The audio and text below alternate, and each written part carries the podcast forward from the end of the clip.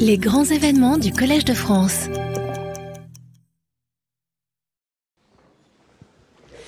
Bonsoir, bonsoir et bienvenue à toutes et toutes ici dans l'amphithéâtre Marguerite de Navarre. C'est un grand plaisir, c'est même un honneur un peu intimidant pour moi d'animer cette euh, soirée de remise des prix du Collège de France dans cette institution unique au monde dédiée à la recherche d'excellence en train de se faire en toute liberté où se partagent et se transmettent depuis déjà près de cinq siècles les savoirs et les connaissances les plus pointus en accès libre et aujourd'hui en ligne, accessible donc à toutes et tous. C'est cette ouverture, cette originalité scientifique, cette interdisciplinarité, 50 chaires en sciences mathématiques, physiques, en sciences naturelles, euh, comme en humanité, en sciences humaines et sociales, cette pérennité et cette liberté académique qui font du Collège de France ce lieu de tous les possibles où se développe et s'enseigne la recherche en train de se faire. Et ce sont précisément ces recherches euh, dans leur diversité et les jeunes chercheuses et chercheurs qui la portent et qui les mènent, qui ont été récompensés ce soir et qui vont être récompensés ce soir en présence euh, de Madame Sylvie Rotaillot, ministre de l'Enseignement supérieur et de la Recherche, qui devrait nous rejoindre dès qu'elle le pourra, et des éminents professeurs du Collège de France que je salue, ainsi que de l'administrateur du Collège de France, Thomas Romer, auquel je vais bientôt laisser la parole, juste après m'être très brièvement présenté. Je m'appelle Caroline Lachowski, je suis journaliste scientifique à RFI, Radio France Internationale, où j'ai la chance de recevoir assez régulièrement des professeurs du collège et je trouve que euh, ils n'ont pas leur pareil, ou elles n'ont pas leur pareil pour faire passer les sciences et la culture scientifique dont on a tant besoin aujourd'hui, avec profondeur et simplicité à nos auditeurs et auditrices dans le monde entier. J'ai aussi eu le plaisir de recevoir la première lauréate du prix Jeune chercheur du Collège de France l'an passé, Aude Bernheim, et je suis très heureuse et très touchée de pouvoir euh, tout à l'heure euh, animer le débat entre les jeunes chercheurs et les jeunes chercheuses, lauréates et lauréats des différents différents prix du collège autour de la question à quoi sert la recherche aujourd'hui Plein de pistes à ouvrir ensemble juste après la remise des prix du Collège de France par le professeur Thomas Romer, administrateur du collège, dont la science biblique et universelle nous est si nécessaire aujourd'hui. Cher professeur, c'est à vous pour la remise des prix.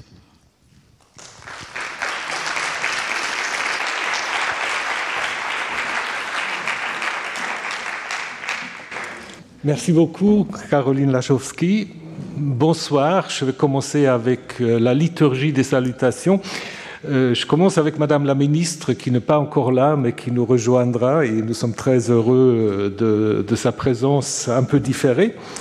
Monsieur le recteur d'Île-de-France, Monsieur le recteur délégué, Monsieur le Président du Haut Conseil de l'évaluation de la recherche et de l'enseignement supérieur, Madame la maire du 5e arrondissement de Paris, Monsieur le Président du Conseil économique, social et environnemental de la région Île-de-France, Monsieur le Président du Campus Condorcet, Monsieur le Président de l'Institut national de recherche archéologique préventif, Mesdames, Messieurs les conseillers ministériels, Monsieur le Président de la Fondation pour la recherche médicale, Chers collègues, mesdames, messieurs, chers amis, ça prend toujours un moment, mais voilà, c'est un petit chauffement.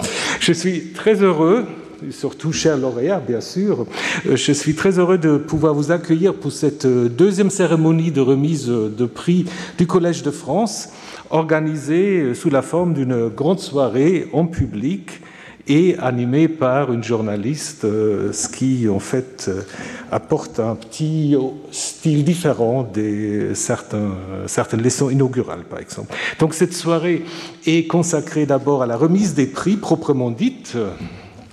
Vous avez le lauréat ici, je vais le présenter dans un instant. Et ensuite, et ce sera le moment fort, euh, un débat avec les lauréats permettant de faire entendre les aspirations de jeunes chercheuses et chercheurs et euh, comme je disais, Madame la ministre va nous rejoindre avec un discours. On verra à quel moment ce sera possible. Donc, euh, Vous connaissez le Collège de France, je ne vais pas vous le présenter, euh, simplement rappeler que nous ne sommes pas seulement un lieu d'enseignement pluridisciplinaire avec euh, nos convictions que vous avez à gauche et à droite, euh, grâce à ces 48 professeurs sur chaire statutaire et un certain nombre de professeurs sur chaire annuelle ou internationale en 2023 et 2024, ce qui veut dire qu'on propose chaque année près de 1000 cours conférences et événements par les meilleurs spécialistes, les enseignements, comme vous le savez, étant entièrement gratuits et accessibles au public. Rassemblant euh, plus de 80 000 auditeurs dans ces amphithéâtres, mais des millions, plus que 3 millions de visiteurs sur Internet par an, ce qui est quand même euh, très, très bien. Donc on regarde toujours les gens qui sont en face de vous, mais finalement, beaucoup de nos publics passent un peu derrière les écrans. Euh, évidemment, pour faire les cours au Collège de France, il faut faire quoi? Il faut d'abord faire la recherche, parce qu'en effet, on enseigne la recherche en train de se faire. Donc, euh, nous sommes un acteur de premier plan de la recherche française. Nous hébergeons euh, plus que 400 chercheurs, s'appuyant sur huit instituts disciplinaires auxquels sont affiliés 21 laboratoires et équipes de recherche qui jouent évidemment aussi, et on joue un rôle actif aussi en matière de formation doctorale. Euh, nous hébergeons euh, actuellement plus de 200 doctorants, accueillons plus de 200 doctorants et postdoctorants euh, un grand dynamisme qui d'ailleurs aussi s'incarne dans l'engagement, je pense qu'il y a quelques membres qui sont là ce soir, des SHADOC, donc euh, les chercheurs euh, associés, doctorants, postdoctorants du Collège de France, je ne sais pas exactement l'abréviation. Et évidemment, l'excellence de cette recherche se traduit également par les succès aux appels à projets nationaux et européens et le dynamisme aussi de partenariats industriels avec plus d'une centaine de contrats gérés par euh, nos services. Peut-être, puisque le Grand Prix du Collège cette année est euh, décerné à un représentant des sciences humaines et sociales, je voudrais aussi rappeler, tout le monde ne le sait peut-être pas, que euh, nous avons pu ouvrir le 1er septembre l'Institut des civilisations au public. L'Institut de civilisation, c'est le site Cardinal Lemoine, euh, qui en fait est en travaux pendant sept ans évidemment un peu euh, perturbé par la pandémie et d'autres petits accidents euh, que je ne vais pas vous détailler, mais nous avons pu inaugurer euh, ce site avec les professeurs et les personnels rassemblés le 7, décembre, 7 septembre. Et c'est un lieu magnifique, donc si vous ne le connaissez pas, je vous invite à aller visiter euh, l'Institut de civilisation 52 euh, rue Cardinal Lemoine, euh, où nous avons en effet regroupé 11 bibliothèques de très très grande qualité dont on nous envie, traitant des grandes civilisations mais également des sociétés sans écriture, l'Institut de civilisation, est en effet appelé à devenir un fleuron international de la recherche en matière d'histoire ancienne moderne, d'épigraphie, de philologie, d'anthropologie, et euh, avec un très très beau projet architectural qui, à mon avis, est une réussite, avec une documentation scientifique euh, qui rassemble plus de 17 000 mètres linéaires d'ouvrages et des centaines de ressources en ligne. Euh, donc, euh, ça va être un des enjeux du Collège de France de faire vivre cet institut de civilisation autour de quatre pôles anthropologie, Proche-Orient ancien, les mondes méditerranéens et les mondes asiatiques. Euh, voilà, l'idée c'est que bah, si vous allez voir l'Institut, ça, communique et l'idée c'est aussi que les chercheurs et chercheuses communiquent entre elles, ce qui n'était pas forcément le cas euh, auparavant. Donc euh, il nous faut faire vivre cet Institut des civilisations et nous allons le faire. Un autre un autre euh, moment important du Collège de France, ou un autre engagement important du Collège de France, c'est euh, de promouvoir la politique euh, de l'open access, donc un accès ouvert et gratuit à la recherche, conformément à ses valeurs et ses missions.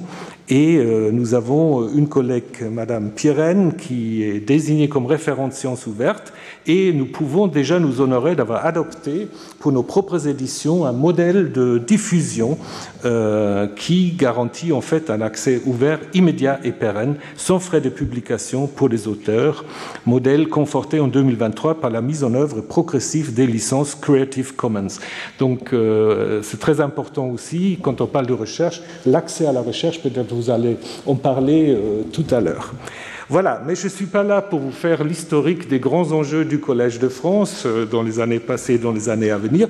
Nous sommes là pour euh, récompenser sept chercheuses et chercheurs qui vont en effet, ou qui, qui représentent la jeune génération de chercheurs qui, en effet, voilà, vous allez le voir, s'occupent des choses très très diverses et différentes. Ça correspond tout à fait à la devise du Collège de France, Docet omnia, on enseigne tout sans discrimination.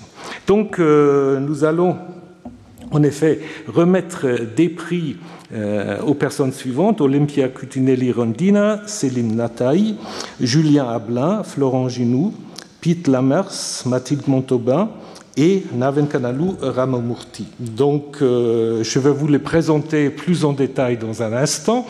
Ne vous inquiétez pas. Donc, juste pour vous préciser que la soirée va se dérouler en trois parties. Donc, d'abord la cérémonie de la remise proprement dite. Euh, ensuite, euh, nous allons euh, assister à une table ronde qui va être modérée par Caroline Lachowski, euh, que je remercie encore une fois d'avoir accepté de venir ici au Collège de France. Ce n'est pas la première fois que vous venez au Collège de France. Je me souviens d'avoir animé avec vous les Journées européennes du patrimoine, donc euh, c'était très bien. Je suis sûr que ça va très bien se passer. Et donc le thème ce soir, jeunes chercheurs et chercheuses, à quoi sert la recherche aujourd'hui? Euh, Donc, euh, on va vous entendre sur le choix de carrière, vos aspirations, inquiétudes et la façon dont vous allez concevoir ou vous concevez votre métier et son évolution. Et Madame la ministre nous rejoindra pour un discours sur l'importance du soutien à apporter à la recherche française et européenne. Ensuite, la soirée va se conclure par une réception dans le foyer à laquelle vous êtes toutes et tous euh, invités et qui nous permettra de prolonger ces discussions par un moment convivial. Donc je vous remercie donc déjà de votre fidélité au Collège de France et donc je commence par les prix euh, qui vont en effet être décernés. Donc c'est d'abord deux prix de la Fondation Hugo, donc euh, j'invite les deux récipiendaires de me rejoindre. C'est bien, pour les applaudir.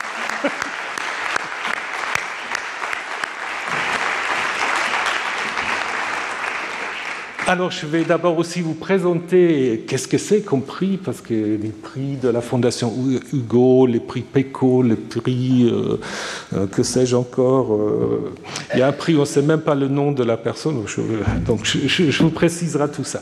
Alors, donc, la Fondation Hugo du Collège de France est une fondation qui a été créée en 1979 grâce au legs effectué par Hélène et Jean-Pierre Hugo, donc frères et sœurs, au Collège de France reconnu comme établissement d'utilité publique euh, par un décret du Conseil d'État, est là pour vocation, pour reprendre la formulation du testament des donateurs, de favoriser la rencontre des diverses disciplines qui ouvrent à la connaissance, à la formation et à l'épanouissement de l'homme, de l'homme dans le sens d'être humain, en aidant à rapprocher les meilleurs esprits animés de ce même souci. Donc la Fondation Hugo soutient les activités du Collège de France en décernant des prix, en accordant des subventions pour des colloques, des événements culturels et des publications, en organisant aussi dans ces magnifiques locaux des séminaires de recherche et même des tournages, même un studio, euh, en y hébergeant aussi les professeurs en poste à l'étranger qui ont été invités par l'Assemblée.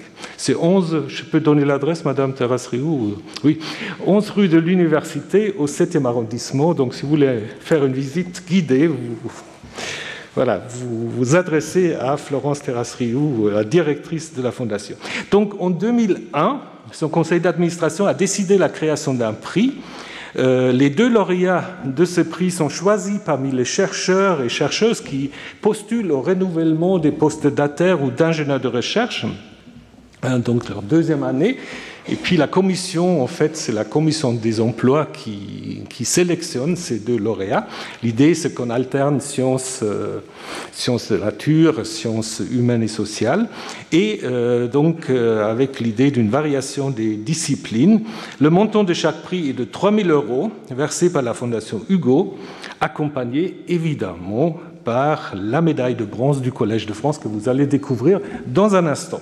Alors, je commence par présenter euh, Olympia Coutinelli Rendina, j'espère que je prononce à peu près, voilà, sur proposition du professeur Philippe Aguillon. Donc, euh, Olympia Coutinelli Rendina est économiste. Elle a soutenu sa thèse Essai sur les déterminants et effets du lobbying des entreprises, en anglais, je pense, non? Oui, mais on me l'a mis en français, donc sous la direction du professeur Aguillon à l'École des hautes études en sciences sociales et en partenariat avec l'École d'économie de Paris. En juin 2023, elle est titulaire d'un master de recherche en analyse et politique économique de l'École d'économie de Paris et d'un master en économie quantitative de l'Université Paris 1, Panthéon-Sorbonne.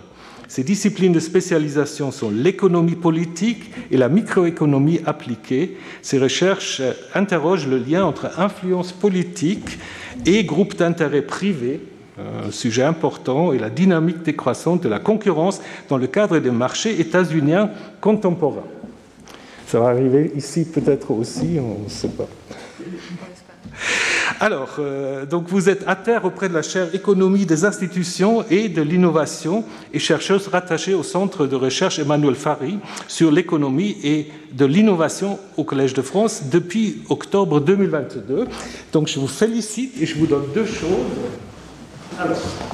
Un magnifique sac, mais ce n'est pas le sac qui est le plus important, c'est ce qui est dedans. Donc euh, il y a le diplôme, le chèque, et voilà la médaille du...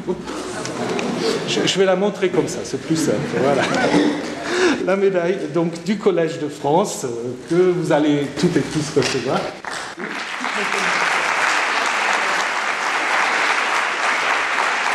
Vous rester, euh, voilà. Alors, euh, deuxième prix de la Fondation Hugo, identique, euh, pour M. Selim Nataï sous la proposition du professeur Jean-Jacques Hublin. Donc, euh, M. Nataï est paléanthropologue. Après des études en archéologie et en anthropologie biologique, a soutenu sa thèse sur l'apport des techniques de l'imagerie dans l'identification et la caractérisation des pratiques de modification artificielle du crâne dans les populations du centre-ouest de la Mésoamérique, sous la direction de Priscilla Bale et Grégory Pereira. Au cours de celle-ci, vous avez développé un intérêt pour la forme de la boîte crânienne, ben, c'est important, humaine en lien avec le développement du cerveau. C'est pas toujours lié, mais parfois oui. Cela a amené donc, euh, vous a amené à réaliser un postdoctorat à l'Institut Max Planck euh, à Leipzig, donc Max Planck d'anthropologie évolutionnaire, où euh, il lui a été donné la possibilité de se pencher sur les interactions entre l'épaisseur de la voûte crânienne et la forme du cerveau chez des fossiles de la lignée humaine, mais aussi chez les grands singes actuels. Son travail de postdoctorat au Collège de France au sein de la chaire de paléanthropologie du professeur Hublin lui permet de s'intéresser aux déterminants de la variation morphologique de la boîte crânienne au sein de la lignée humaine son expertise et ses développements méthodologiques dans les techniques d'imagerie 3D lui ont permis de mieux saisir les modalités d'interaction entre la forme de notre cerveau et celle de notre boîte crânienne et d'affiner notre compréhension de l'évolution de ces deux structures au sein de la lignée humaine.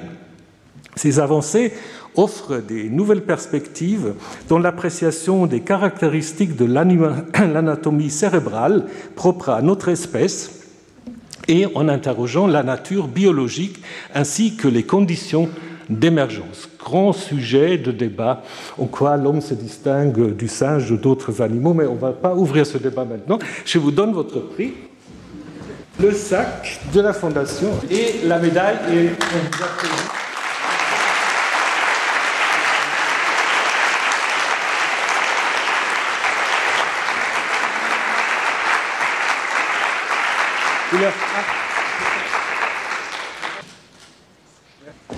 chapelle pour le prix, prix M. Julien Ablin. Vous pouvez l'applaudir aussi.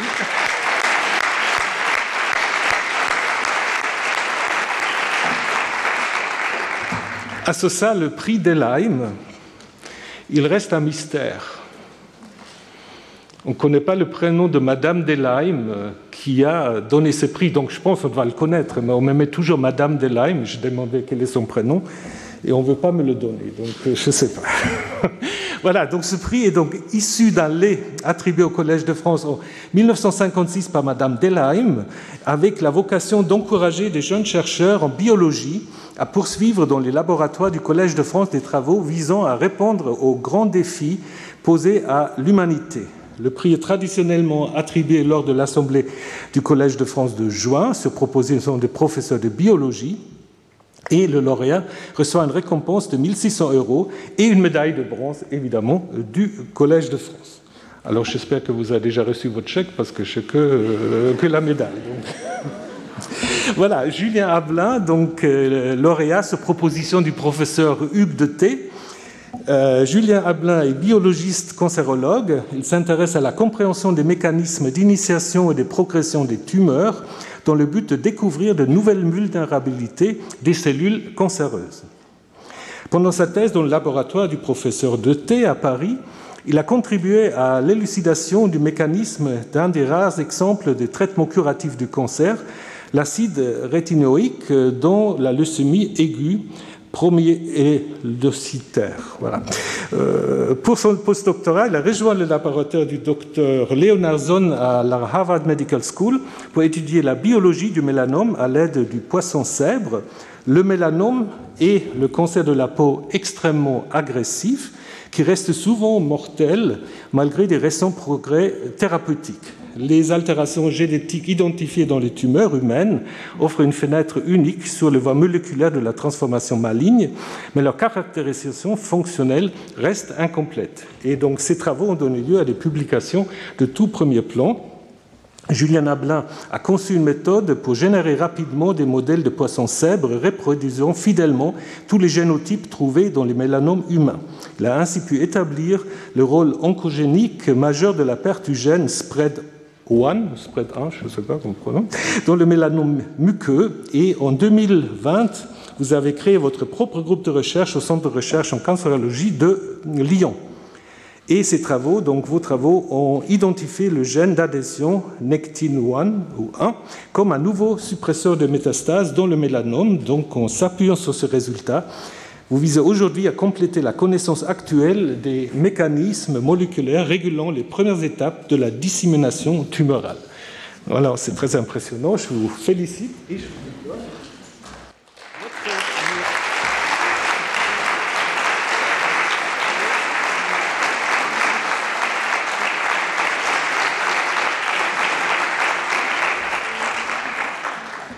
Alors, pour le prix euh, La Cassagne, personne n'a appelé euh, sur l'estrade, euh, puisque le lauréat n'a pas pu se rendre disponible pour assister à cette cérémonie.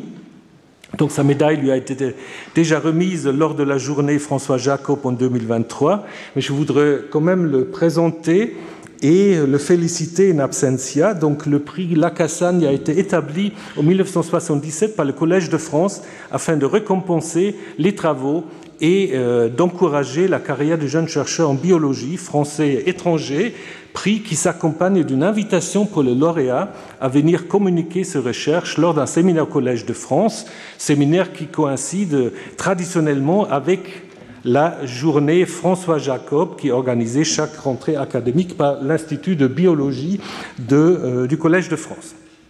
Donc le lauréat reçoit une récompense de 6 000 euros et une médaille de bronze, évidemment, du Collège de France. Donc le lauréat, je vous dis, M. Florent Ginoux, qui est actuellement directeur de laboratoire de l'Institut Gustave Rossi, se distingue par ses contributions exceptionnelles qui ont profondément influencé notre compréhension du développement, du fonctionnement du système immunitaire.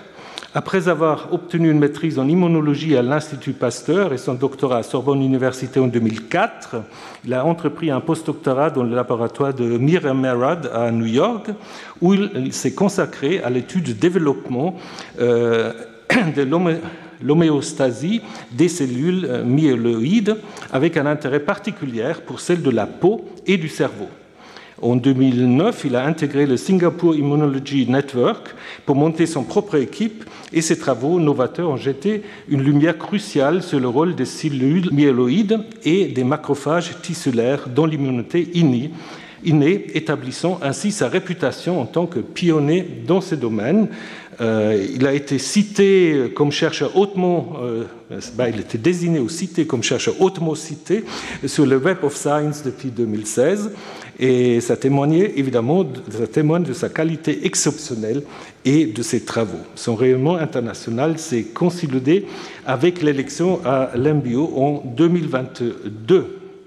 Donc le prix Lacassagne souligne son impact majeur et durable dans le domaine de l'immunologie, faisant de M. Ginou une figure éminente dans la communauté scientifique internationale. On va l'applaudir en absence, peut-être il va regarder ça.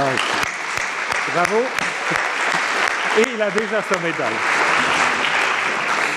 Alors, j'appelle maintenant le lauréat du prix Cours euh, PECO, M. Pete Lamers.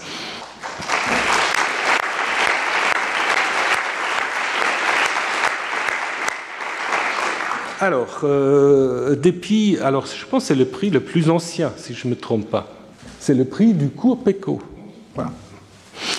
On m'a dit prix du cours PECO, c'est le cours PECO, en fait, vous comprenez, ben, je veux vous expliquer, vous comprenez. En fait, c'est le prix le plus ancien du Collège de France depuis 1885, grâce à une dotation provenant de la famille du mathématicien Claude-Antoine PECO. Le Collège de France récompense chaque année de jeunes mathématiciens de moins de 30 ans, s'étant distingués dans l'ordre des mathématiques théoriques ou appliquées. Le lauréat reçoit une somme de 3 000 euros et une médaille en bronze, évidemment, du Collège de France. Et puis, il est invité de prononcer quatre conférences euh, au Collège de France, euh, lui permettant ainsi d'exposer ses recherches récentes. Depuis sa création, le cours PECO a su distinguer des jeunes mathématiciens les plus prometteurs. Nombre d'eux se sont par la suite brillamment illustrés dans leur carrière scientifique ont contribué au rayonnement de l'école mathématique française au plus haut niveau international et ont reçu euh, des distinctions prestigieuses. Je pense que tous les médailles Field sont passées par le cours PECO aussi, euh, je ne m'abuse. Alors, le lauréat 2023, M. Pete Lamers, mathématicien, occupe actuellement le poste de chaire de professeur junior au CNRS, où il est rattaché au laboratoire des probabilités statistiques et modélisation à la Sorbonne Université. Originaire de Groningue, il est diplômé de l'Université d'Utrecht et a poursuivi sa thèse sous la direction de James Norris à l'Université de Cambridge. Pendant son séjour à Cambridge, il a séjourné dans une résidence collaborative aux côtés de trois autres mathématiciens néerlandophones. En 2018, il a été honoré du prix euh, Smith Knight et Raleigh Knight en reconnaissance d'une partie de ses travaux de thèse. Par la suite, il a effectué des recherches postdoctorales au sein du groupe dirigé par Hugo Duminil-Copin à l'Institut de hautes études scientifiques. Les travaux de Pete Lamers se concentrent principalement sur les problèmes issus de la mécanique statistique en appliquant des techniques issues de la combinatoire et de la théorie des probabilités, ces recherches ont apporté une contribution significative à la compréhension de la transition Berinsky-Kosterlitz-Toules. Si vous ne savez pas ce que c'est, ben, vous allez vous renseigner. Je ne vais pas vous demander de faire votre cours aujourd'hui, mais voilà, vous venez au cours de M. euh, Lamers. Voilà, euh, donc euh, transition Berensky-Kosterlitz-Toules ainsi qu'à la brisure spontanée des symétries en deux dimensions. Ces collaborations scientifiques s'entendent à différents groupes de recherche en Europe, notamment en France, en Suisse et en Autriche. Et les quatre conférences que vous allez donner, euh, justement, portent le titre La transition de Berensky-Kosterlitz-Toules au point critique. Donc vous avez compris qu'il y a un point critique. Voilà. Je vous remercie d'être venu et je vous félicite pour ce magnifique prix que je vous remets ici.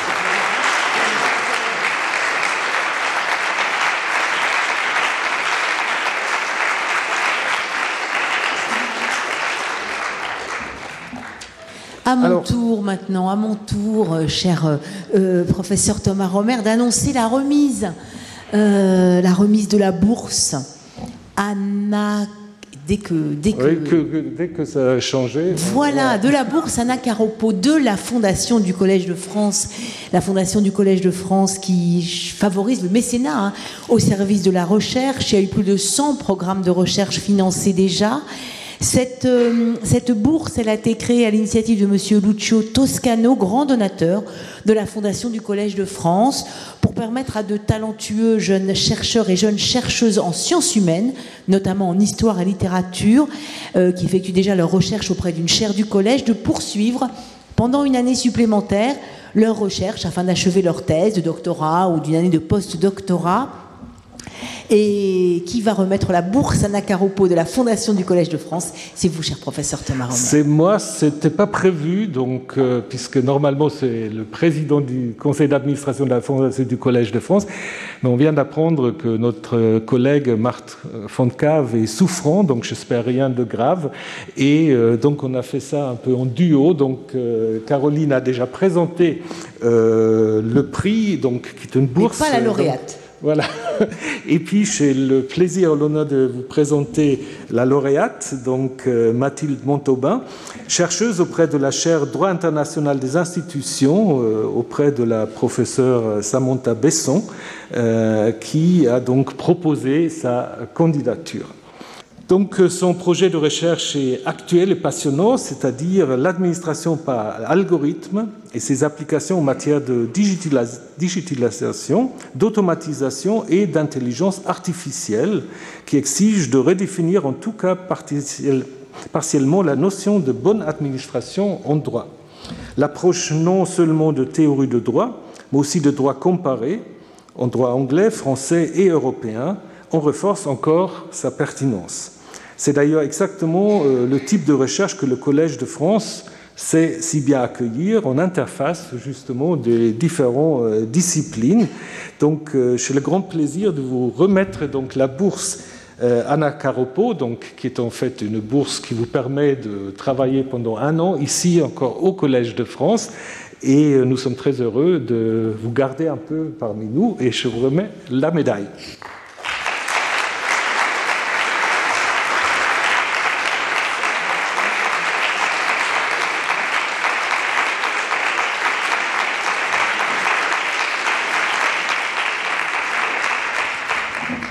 Voilà, maintenant c'est vous qui faites la transition avec Oui, je fais la transition parce que l'heure est venue de remettre euh, le dernier, l'ultime prix de la soirée et pas des moindres. C'est le prix du Collège de France pour les jeunes euh, chercheuses et pour les jeunes chercheurs, décerné désormais chaque année, c'est la deuxième édition, hein, pour encourager l'excellence, euh, la recherche la plus audacieuse la jeune relève scientifique, euh, fidèle à l'esprit pluridisciplinaire du Collège de France, on s'en est rendu compte déjà ce soir.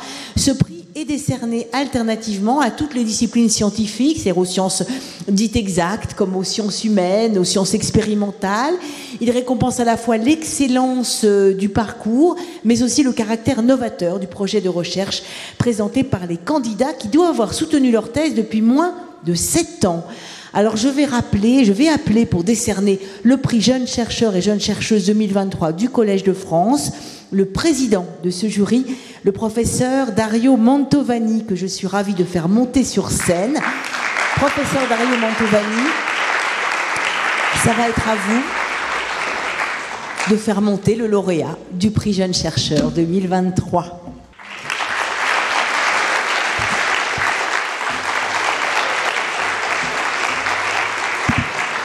Mesdames, Messieurs, si l'importance d'un prix se mesure aussi au nombre des candidatures reçues, je le crois, nous ne pouvons que nous réjouir. Euh, le jury a reçu 88 candidatures, presque le double par rapport à la première édition, et des très hauts niveaux. C'est certainement aussi un signe de la richesse de la recherche en France dans le domaine des sciences humaines et sociales. Le jury, composé par Anne Cheng, François Desroches, Pierre-Michel Menger, Valentine Zuber et moi-même, a choisi à l'unanimité Navin Kanalu Ramamurti. Pour décrire l'activité d'un chercheur, on utilise souvent le mot parcours. Ici, il s'agit vraiment d'un parcours long et large. D'abord, dans l'espace. Navin Kanalu a commencé ses études en Inde, son pays d'origine. Il les a poursuivies en France, à l'ENS et dans plusieurs universités, ensuite aux États-Unis, pour enfin revenir en France où il enseigne depuis 2022 à l'école des hautes études en sciences sociales sur une chaire pour une histoire institutionnelle de l'Empire moghol. Mais notre lauréat a effectué un parcours encore plus remarquable à travers les disciplines. Il a commencé par une licence en économie. Il a ensuite obtenu trois maîtrises en France, une en études iraniennes, une en histoire de la pensée économique, une en philosophie, puis un doctorat en histoire en Californie. Cette diversité disciplinaire se reflète dans sa recherche. Navin Kanal Ramamurti s'intéresse à la place du droit anéphite dans l'administration et la vie de l'Empire moghol au XVIIe et XVIIIe siècle. Le droit anéphite constitue par ailleurs l'un des plus grands systèmes juridiques de l'époque moderne à côté du droit romain et du common law. Tout le problème est de comprendre comment ce droit a pu être appliqué dans un espace impérial, celui de du sous-continent indien où coexistaient des populations, des religions, des langues différentes. Pour le comprendre, il faut d'abord bien se situer du point de vue conceptuel. Navin Kanalu connaît très bien la théorie politique moderne. Il fait dialoguer, par exemple, autour de la notion de despotisme Montesquieu avec les auteurs britanniques de recueil de droit indien. Et je vois aussi qu'il consacrera cette année son séminaire au cours que Pierre Bourdieu dédia à l'État, ici même au collège. Maîtriser les conceptualisations modernes n'est au fond que le premier pas pour mieux apprendre l'empire moghol selon ses propres conceptions. Cela signifie se tourner vers les sources, c'est-à-dire les textes, les traités juridiques, les contrats, la correspondance administrative. Les sources, on le sait bien, sont les véritables patrimoines des sciences humaines et sociales. Une étape majeure a été la découverte par notre lauréat d'environ 200 000 documents d'archives encore jamais exploités qu'il a fait au Rajasthan State Archive à Bikaner au nord-ouest de l'Inde. Découverte exceptionnelle qui va alimenter sa recherche et pas seulement la sienne pour les années à venir. Mais les documents doivent être déchiffrés, édités critiquement, et voilà qu'entre en jeu ces talents de philologue. Les traités de droit sont en arabe, l'administration s'est fait quant à elle en persan, la population, à son tour, parle plusieurs langues vernaculaires. La philologie passe donc nécessairement par la connaissance des langues, et notre lauréat en connaît 15. Je vous invite à assister à la conférence qu'il donnera dans une de ces langues le 14 décembre, ici, à 17h. J'ai insisté sur sa démarche car elle exemplifie bien, je crois, la complexité de la recherche dans les sciences humaines et sociales, ce qui rend ces sciences si exigeantes, passionnantes et aussi fragiles. C'est cette richesse des savoirs si remarquable, si adaptée à la complexité du sujet étudié, qui nous a convaincus à l'unanimité que nous étions en présence d'un savant qui méritait le prix du Collège de France. Et donc, je vais vous le remettre.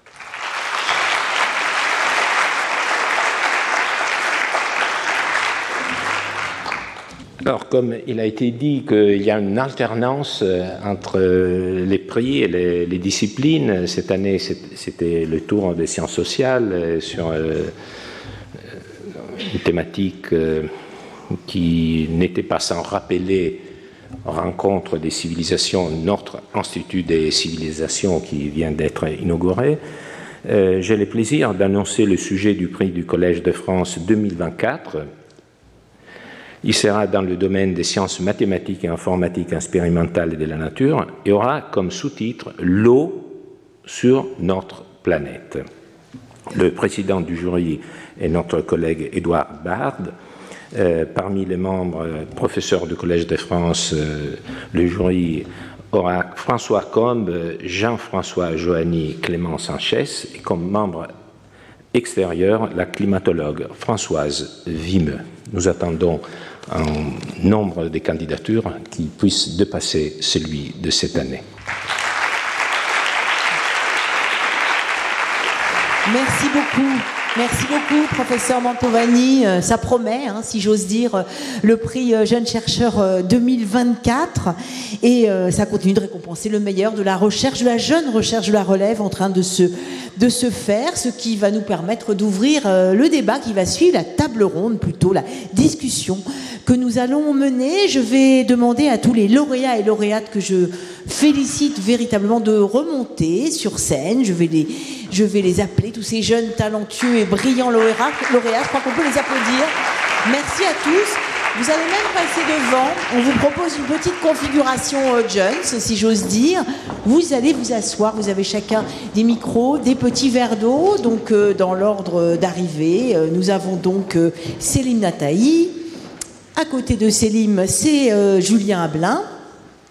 Et puis, et puis nous avons Navine Canalou Ramamorti, Mathilde Montaubin et Olympia Coutinelli-Rendina.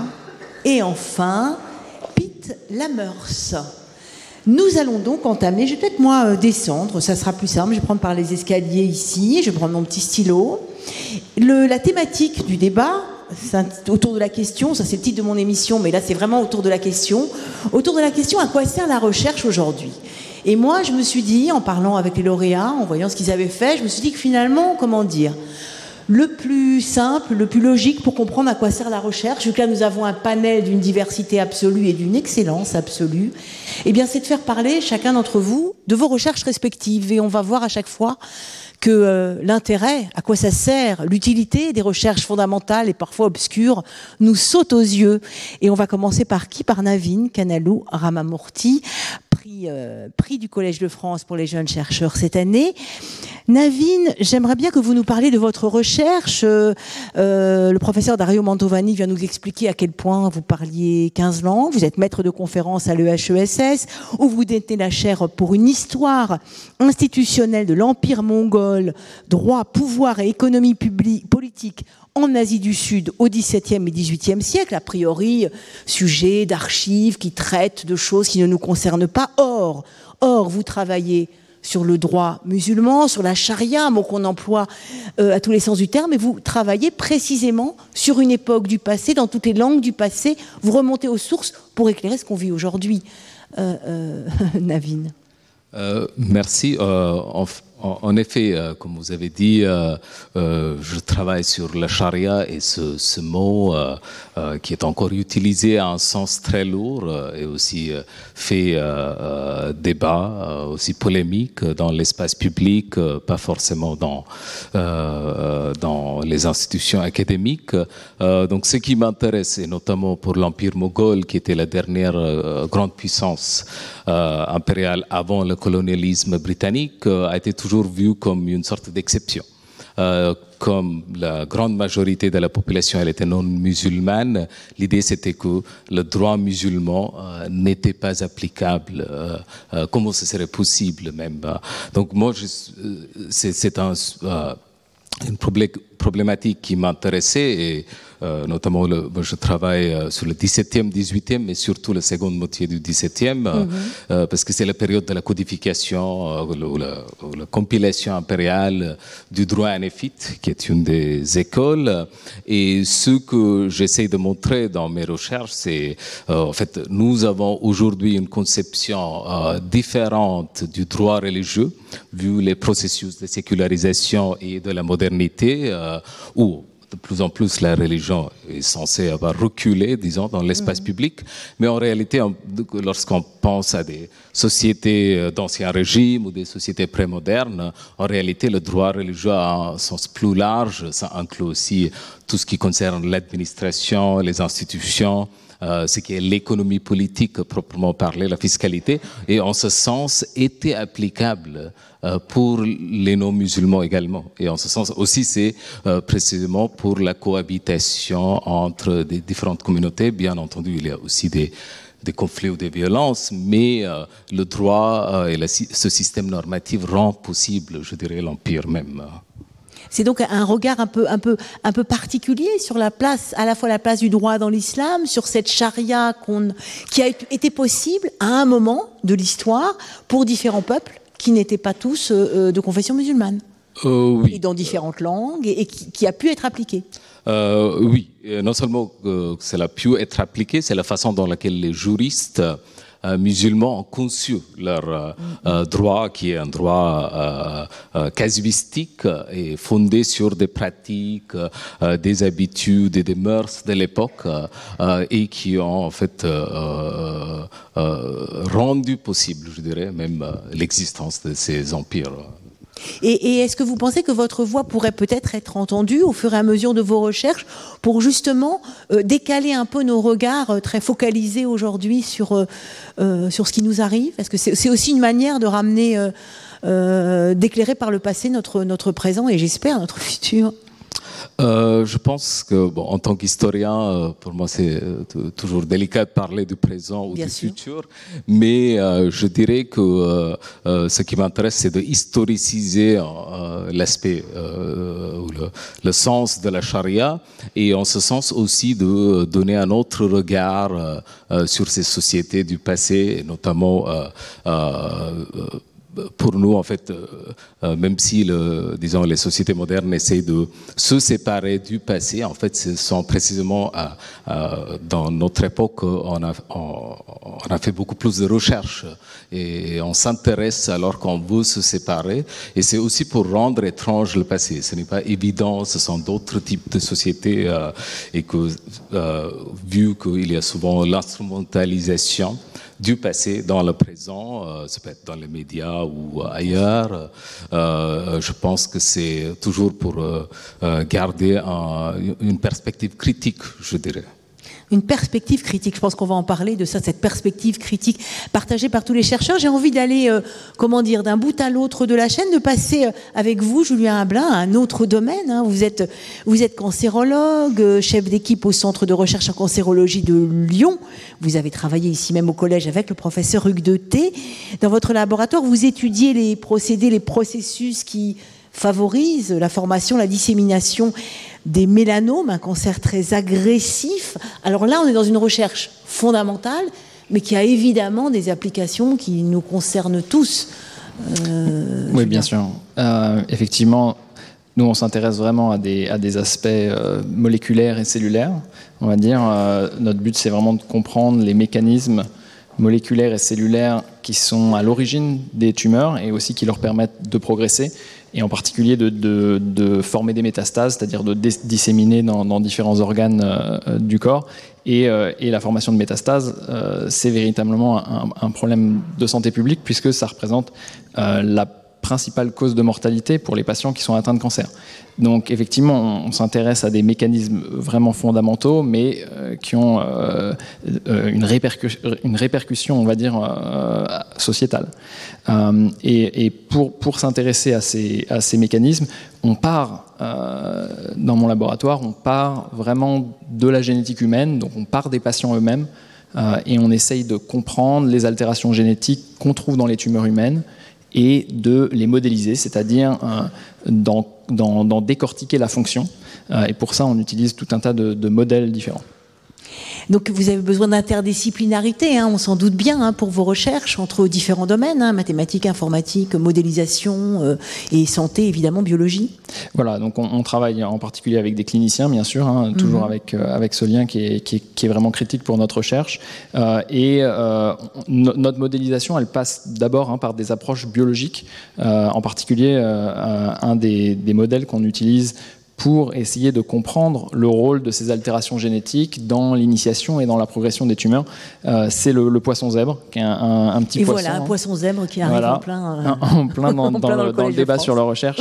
Euh, donc c'est un, un, petit poisson, un 3, 3 ou 4 cm, vraiment un poisson que n'importe qui peut trouver dans des, dans des magasins d'aquariophilie. Euh, mais c'est un, outil extrêmement puissant pour euh, comprendre la génétique euh, humaine, puisque même si c'est un poisson, c'est un, organisme vertébré. et même au cours du développement, ça ressemble beaucoup au développement de l'homme. Il y, a une conservation très importante entre, entre les gènes du poisson et de l'humain. Hein. Il y a 80% de conservation. Et c'est ça qui nous permet d'utiliser ce modèle et sa puissance génétique pour vraiment,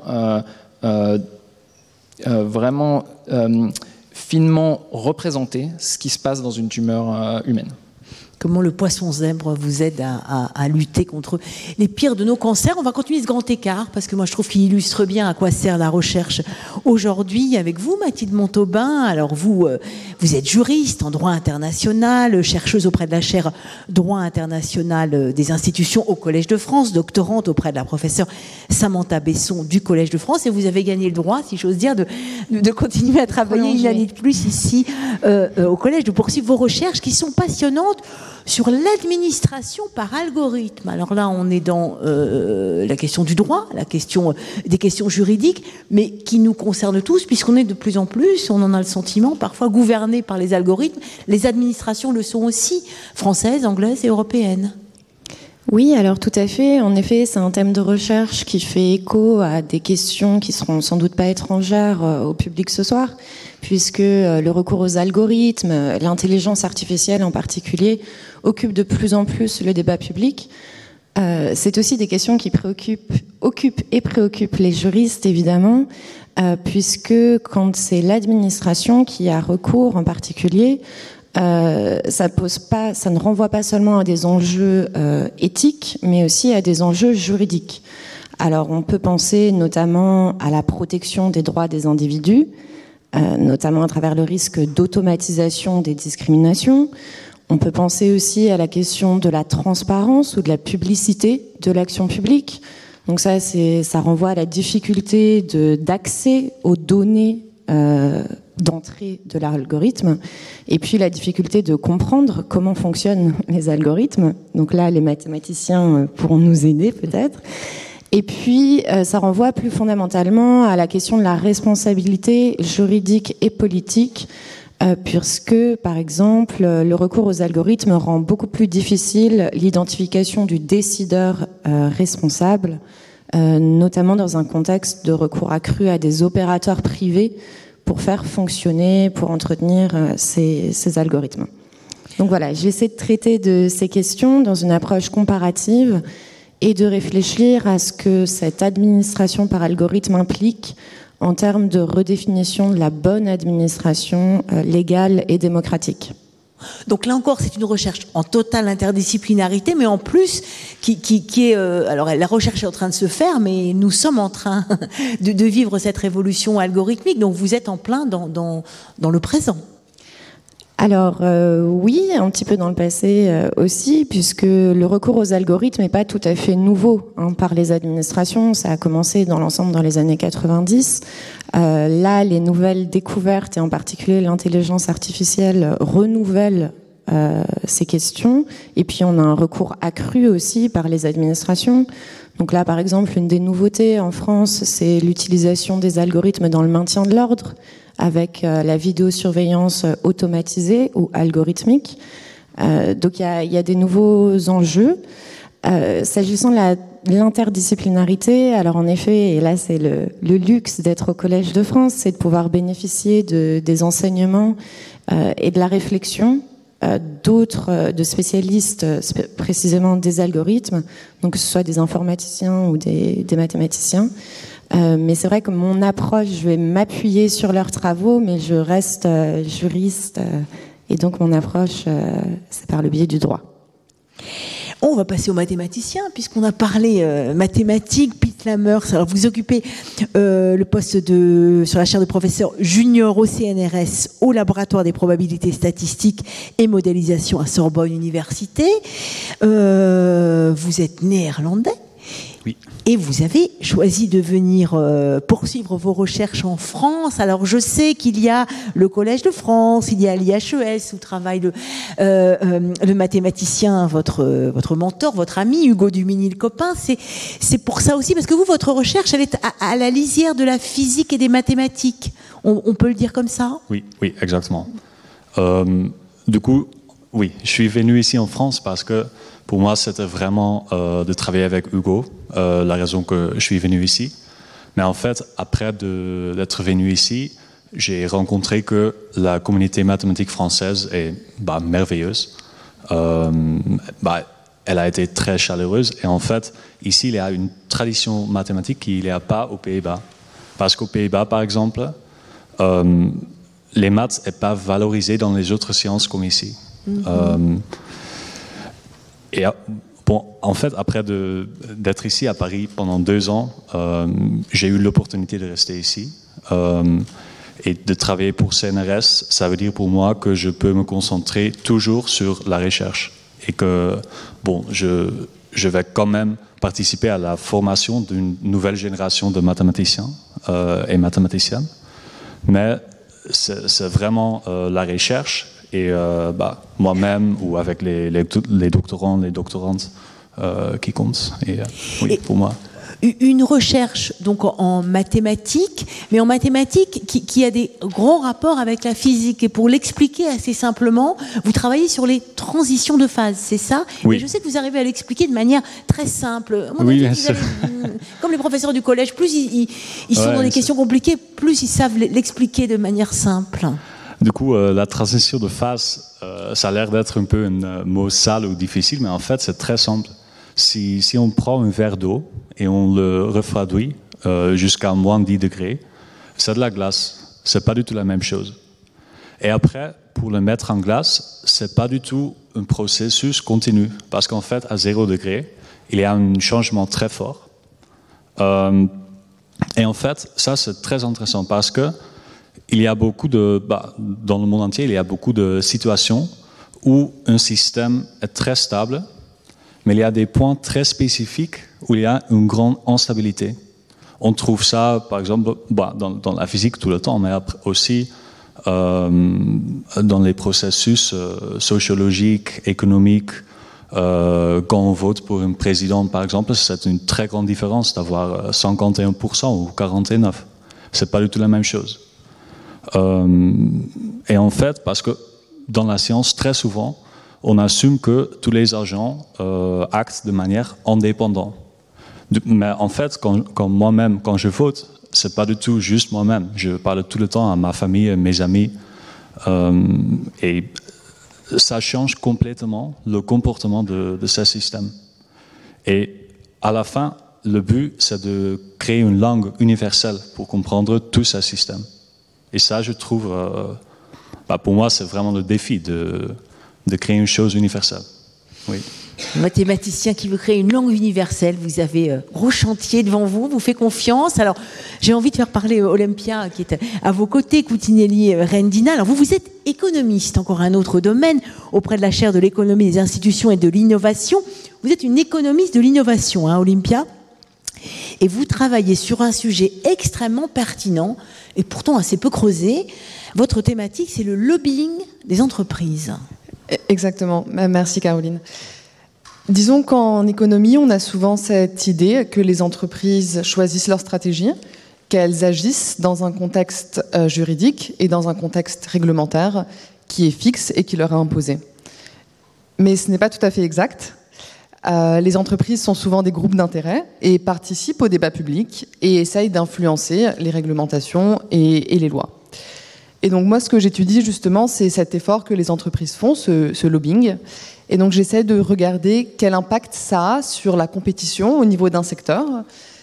Si les consommateurs, après, vont avoir le même type de bien ou un bien plus cher, un bien de, moins bonne qualité. Et tout au long de, ma recherche, le fil conducteur, c'est justement le lien avec l'innovation, qui est le thème de ma chaire, euh, enfin de la chaire du professeur Aguillon à laquelle je participe euh, au Collège de France. Et donc d'essayer de voir si ces deux stratégies sont deux stratégies plutôt complémentaires, donc si les entreprises veulent innover et en même temps elles font du lobbying pour avoir euh, mm, un cadre meilleur, ou si au contraire les entreprises choisissent si innover et proposer justement des meilleurs produits, des produits moins chers, ou au contraire essayer d'ériger des barrières à l'entrée pour d'autres entreprises et euh, faire du lobbying. Donc le lobbying n'est pas un gros mot, il peut être étudié par une économiste de l'innovation. Il y a une petite euh, littérature en économie politique qui étudie euh, justement le lobbying et d'autres façons de, faire pression politique par des entreprises et d'autres types d'acteurs. Donc on voit bien là, on est dans des recherches vraiment extrêmement actuelles et contemporaines. Et puis je vais me tourner vers vous, chère Céline Nataï. Alors vous êtes paléoanthropologue actuellement au sein du département de paléoanthropologie du professeur Jean-Jacques Hublin, ici même au Collège de France. Alors vous, c'est comment dire l'émergence du cerveau qui vous intéresse, qui nous intéresse tous un peu aussi d'ailleurs, hein, du cerveau humain, du cerveau d'Homo sapiens, euh, que vous, euh, comment dire, sur lequel vous travaillez de toutes les manières possibles, dans toutes les dimensions possibles. C'est ça? Oui, oui. Euh, disons que ce qui nous intéresse avant toute chose, c'est quand même de comprendre ce qui fait de nous ce que nous sommes. Qu'est-ce qui nous différencie en fait euh, des autres grands singes euh, non humains?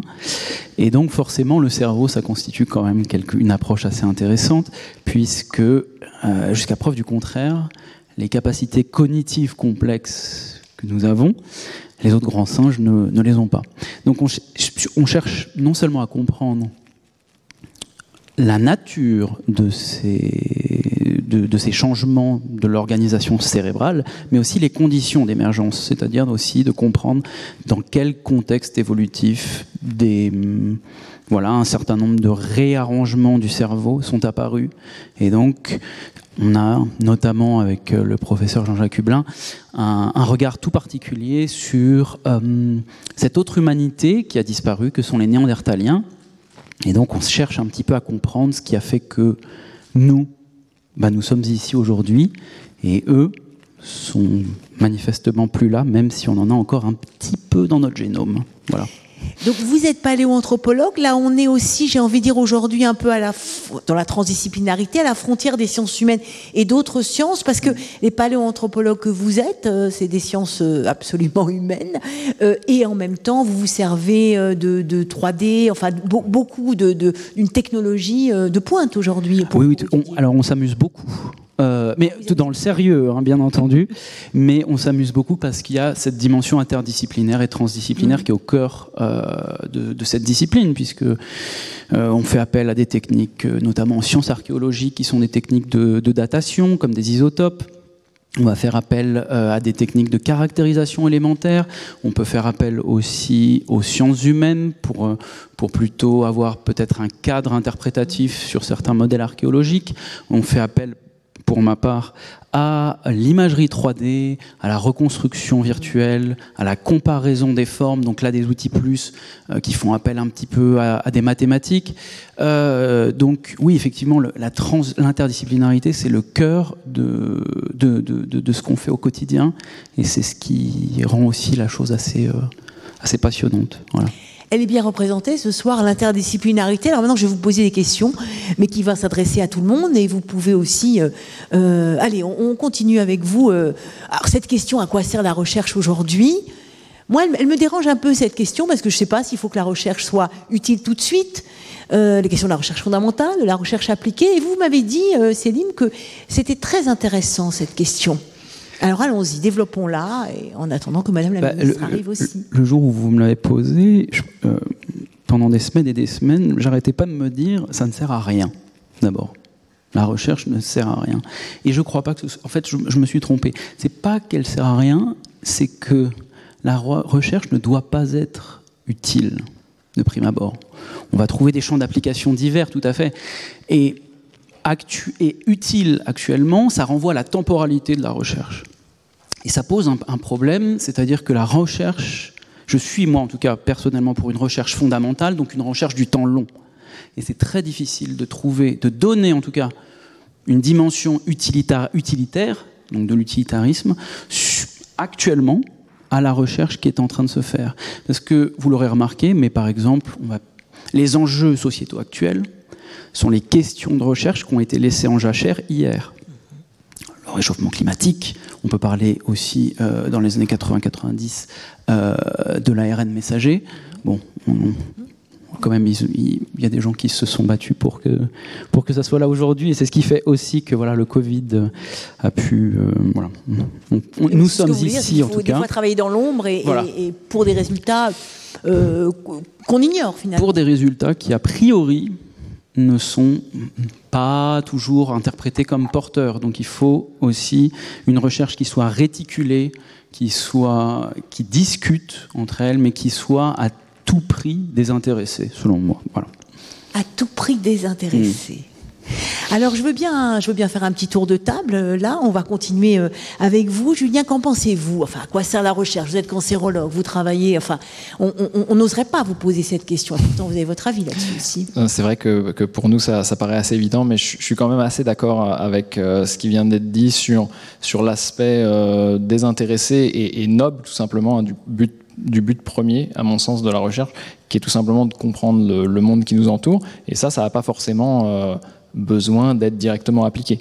Bon, après, évidemment, pour nous, hein, euh, euh, quand on travaille euh, sur le cancer, c'est des sujets qui touchent directement des questions de santé publique, donc les réponses sont, assez évidentes, mais il faut bien se rendre compte que les, les résultats qu'on obtient en recherche fondamentale à l'heure actuelle, elles mettent énormément de temps à être traduites euh, en santé publique. Et, il faut, avoir euh, en tête qu'une euh, découverte même majeure dans nos domaines de, sciences biologiques, elle peut mettre 10 ans, parfois 15 ans, à se traduire en une molécule qui va être administrée à des patients.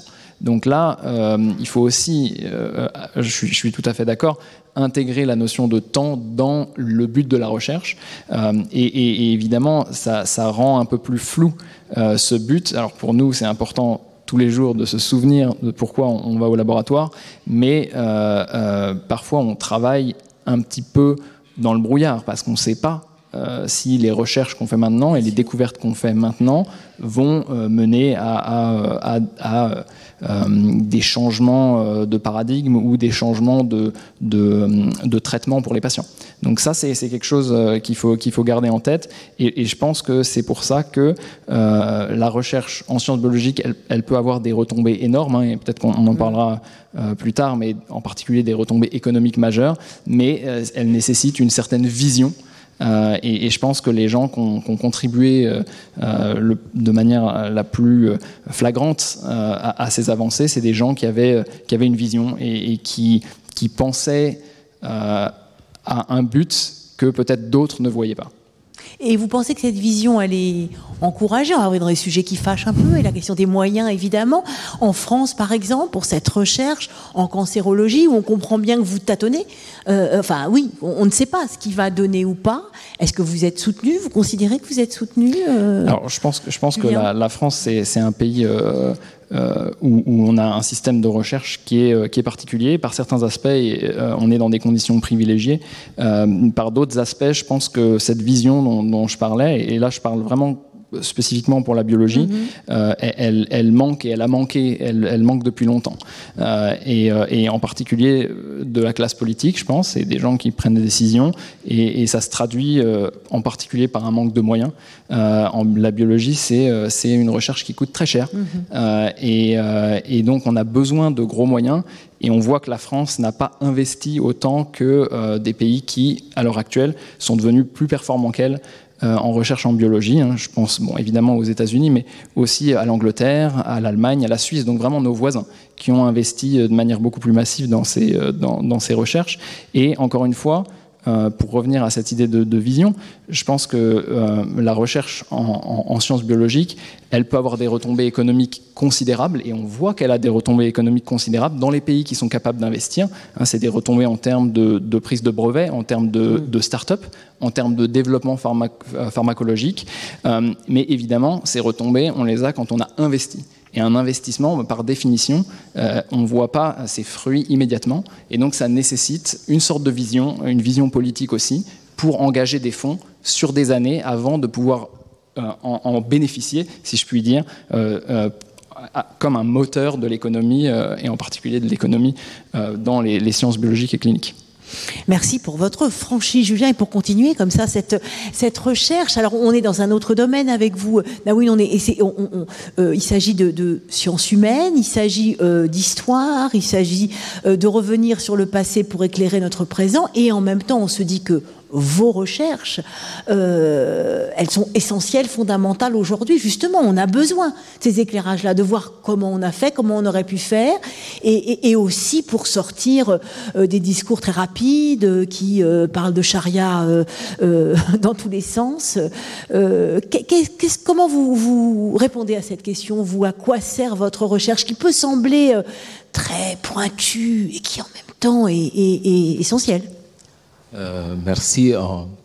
Je rejoins ce qui a été dit, c'est-à-dire quand vous avez posé cette question de, l'utilité, euh, surtout pour les sciences humaines et sociales, euh, ce n'est pas évident de, le montrer euh, dans l'immédiat. Et je répondrai peut-être dans deux ou trois aspects. Deux concernant les sciences humaines et sociales plus largement, et la troisième partie peut-être euh, sur ce que je fais exactement, le, thème sur lequel moi je travaille, euh, c'est que au, fond, je dirais, euh, peut-être, ça semble naïf, qu'il n'y a pas d'utilité en soi pour ce que nous faisons, c'est-à-dire, on est aussi parfois en retrait du monde environnant, euh, notamment lorsqu'on est historien. Euh, ce n'est pas autant pour romantiser euh, la profession et la vocation des historiens, mais néanmoins avec des sources, des documents ou des archives, on essaie d'appréhender d'autres types de sociétés.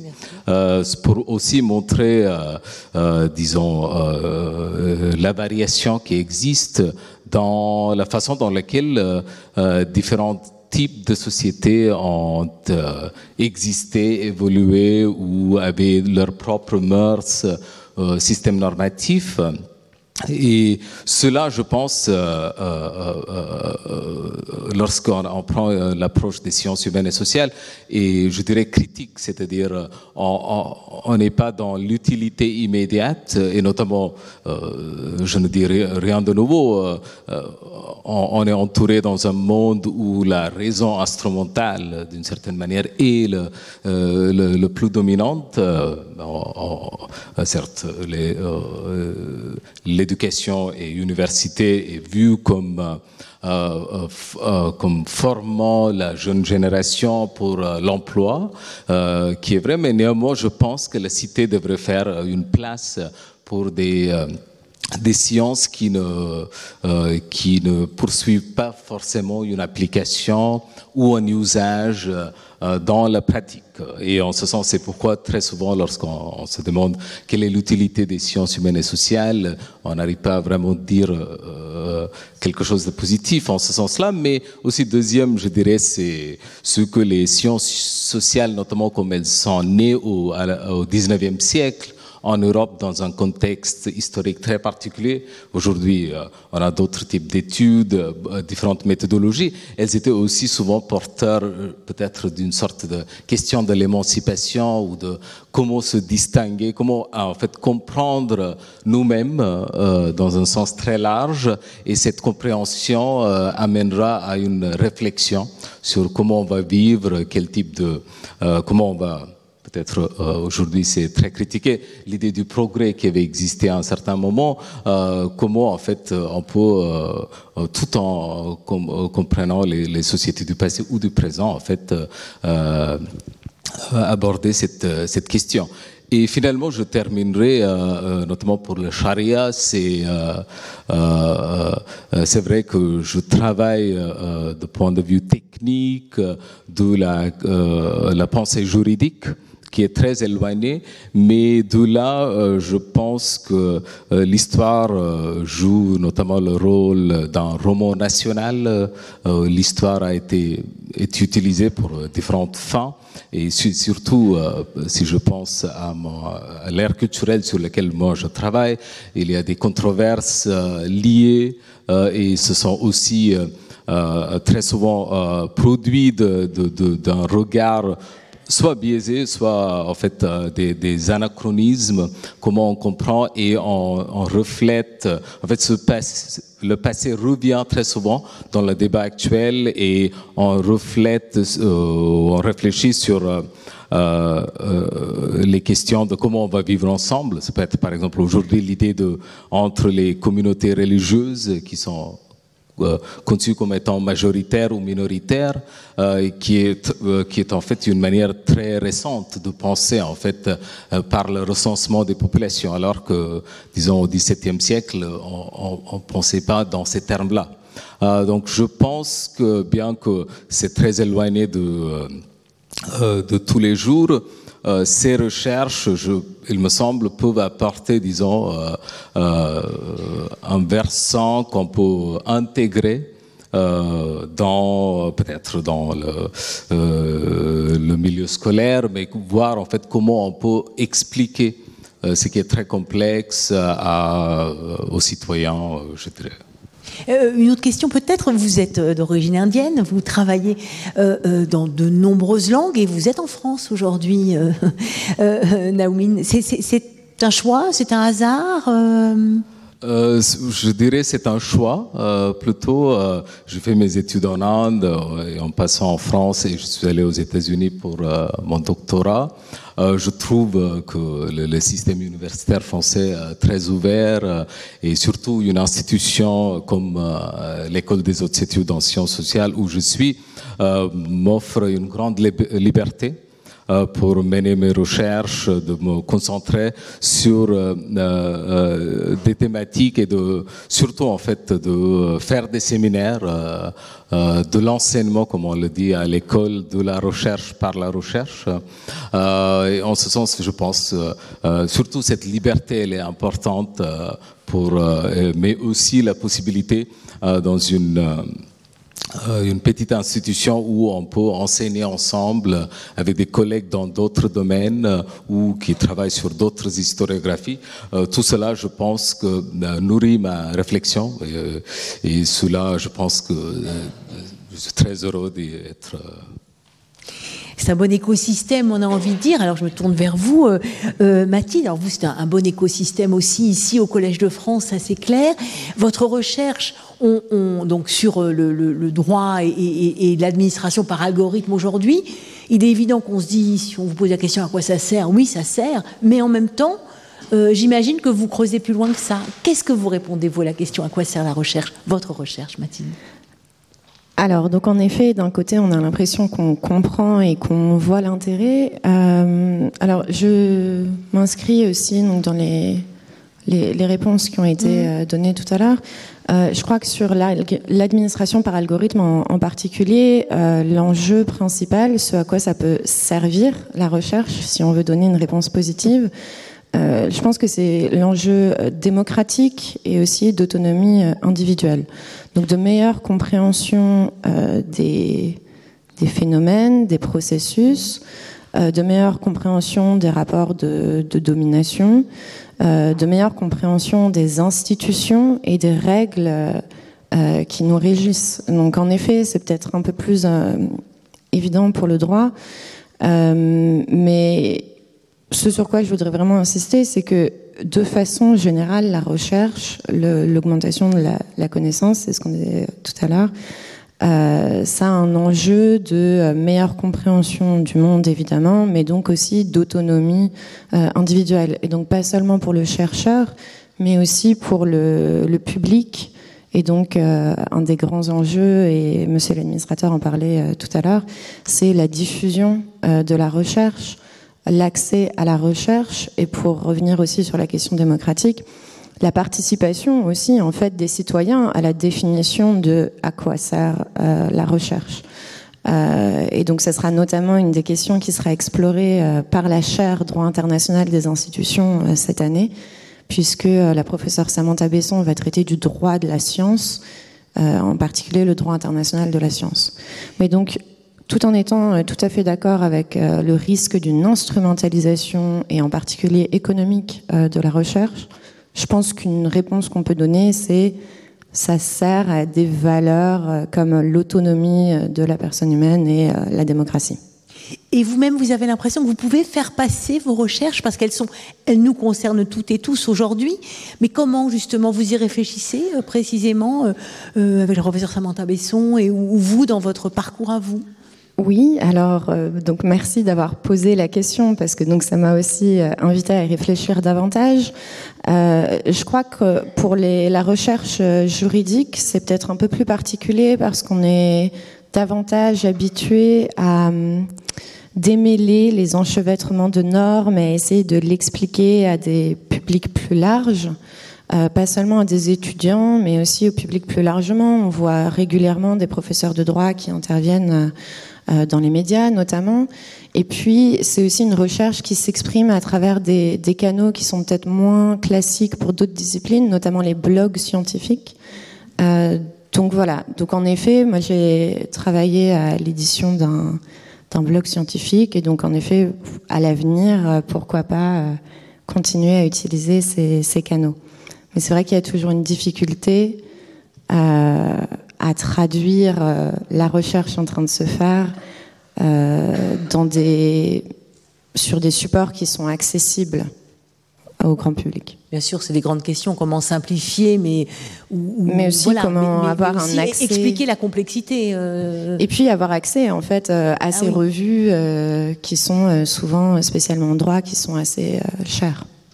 Ah, d'accord. Question financière aussi. Alors, je me tourne vers l'économiste, Olympia. Alors, vous, euh, à quoi sert la recherche? Les économistes, on les fait parler ou on leur fait dire peut-être des choses? Vous travaillez sur la question des lobbies. Je l'ai dit, c'est pas juste un gros mot. Et ce sont des recherches qui, au fond, intéressent tout le monde, même si on n'en parle peut-être pas assez, d'ailleurs. Oui, je, pense que les économistes parlent beaucoup. D'habitude, ils s'expriment. Euh, de façon assez large et il parle un public euh, très large. Je tiens juste à dire que je, rejoins tout ce qui a été dit tout à l'heure sur l'utilité de la recherche et la nécessité de ne pas uniquement voir la recherche en termes d'utilité et de penser aussi à la curiosité qui, est intrinsèque à, nous, hommes et femmes et, et humains en général.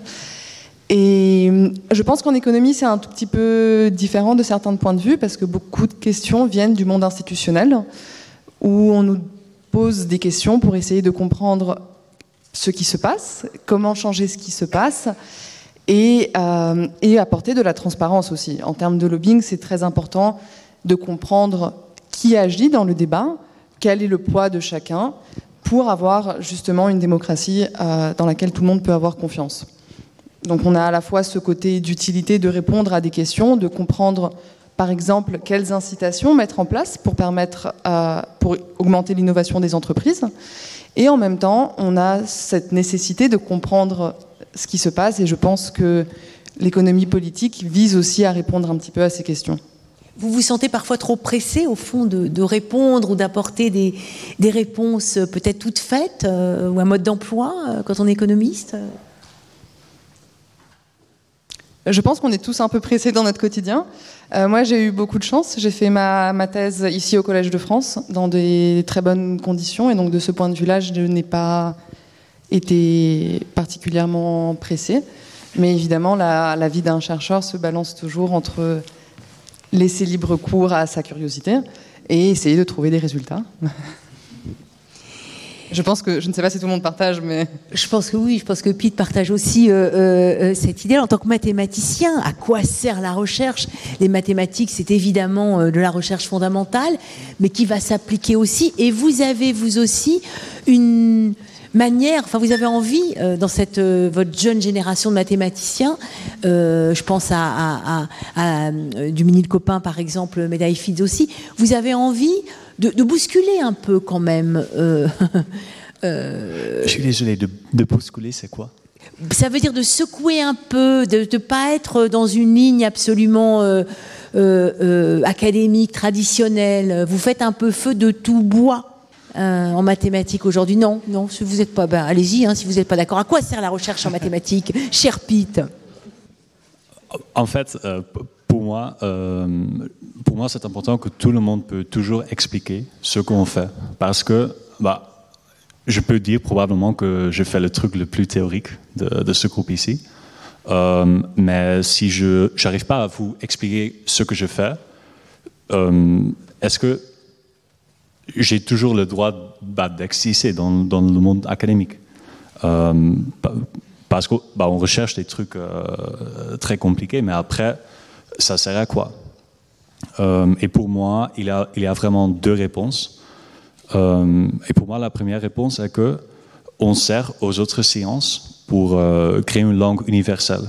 Du coup, bah, il y a plusieurs exemples. Je pourrais dire la statistique. Je, bah, je, je, pourrais presque dire qu'on utilise presque toute la statistique ici, non? Euh, Et c'est probablement pas le truc, ce, qu'on adore de faire euh, au quotidien, mais c'est un truc important. Et pour moi, la, la deuxième réponse est que, euh, en fait, dans l'univers, on ne comprend pas vraiment la matière qui fait l'univers. Parce que on comprend bien bah, la matière autour de nous, mais après les particules euh, très petites, il y a des effets quantiques, des effets aléatoires. On ne comprend pas du tout ce qui arrive là. Et pour moi, ce sont des questions, euh, bah, ce sont des questions mathématiques. Du coup, ce sont des questions très précises, très bien encadrées. Euh, et là, on peut vraiment trouver des questions, des, pas des réponses très précises. Et en fait, je peux vous dire que normalement, on ne trouve pas de réponse. du coup, bah, normalement, on, commence une recherche, on ne trouve rien. ça arrive. Mais si on trouve un truc, ça peut être très intéressant, pas juste pour nous, mais, aussi pour, euh, pour les autres sciences. Et justement, quand vous dites puis on trouve rien, c'est-à-dire comment faire pour encourager justement les jeunes chercheurs et chercheuses comme vous bah, à chercher justement, hein, euh, euh, et donc à se faire des erreurs, à pas trouver, enfin voilà. Comment Est-ce que vous avez l'impression dans cet écosystème ici en France qu'on vous y encourage? vous, mathématicien, vous comprenez ce que... Je suis encore désolé, mais non. Non, parce que c'était trop compliqué. Euh, euh, est-ce que comment faire pour vous encourager, justement, en tant que mathématicien, à chercher, oui. à chercher quitte à ne pas trouver, à vous tromper, oui. avec le temps long, sur des années, peut-être. Comment faire? Bah, en fait, pour, moi personnellement, euh, c'est pas vraiment vrai qu'on on, trouve rarement des réponses. Mais la question est toujours de prendre le niveau juste de, chercher. Parce que pour moi, c'est pas difficile de trouver des réponses, mais de, poser des bonnes questions d'un bon niveau, euh, ça c'est un truc très important. Et euh, c'est aussi là que pour moi, la, la communauté mathématique m'a aidé beaucoup parce que c'est de temps en temps difficile de donner confiance à toi-même et on a besoin d'une autre à donner cette confiance. Euh, et ça, c'est aussi un côté où ce prix m'aide un peu. Parce que ça me donne une confiance de, bah, de poser des questions plus difficiles que j'avais posées avant. Et je, bah, ne sais pas si c'est une expérience partagée ou pas, mais euh, pour moi, c'est vraiment une, bah, quelque chose à valoriser. Oui, on peut retourner la question de, de Pete à chacun d'entre vous. Justement, ce genre de prix, vous vous dites, ça vous donne confiance, au fond, pour continuer à être mathématicien, à, faire des recherches, à vous poser des questions. C'est une question de confiance, là, ce prix, c'est une question de reconnaissance. Euh, euh, ces prix euh, que vous avez reçus du Collège de France, c'est pas rien quand même. Je sais pas, qui, qui veut, qui a quelque chose à nous dire là-dessus Mathilde, peut-être? Euh, oui, merci. Bah, pour répondre à la question, je pense que, en tout cas, dans mon cas, c'est plutôt, euh, donc en effet, l'honneur de la confiance euh, qu'on nous accorde en nous délivrant ces prix. Alors pour moi, une, une bourse. Donc c'est plutôt un pari qu'une récompense. en tout cas, j'ai l'impression pour moi. Et donc, je remercie encore évidemment la, la fondation du Collège de France. Donc un pari pour donner confiance, Julien? Moi, j'aime beaucoup l'idée de, Pete et, je trouve que c'est très juste euh, cette idée du doute. Je pense que vraiment dans, la carrière de chercheur, c'est ça qui, c'est à la fois ça qui définit ce qu'on fait et, aussi ça qui nous motive. Hein. C'est vraiment un doute, euh, c'est pas un doute sceptique, hein, c'est un doute méthodique.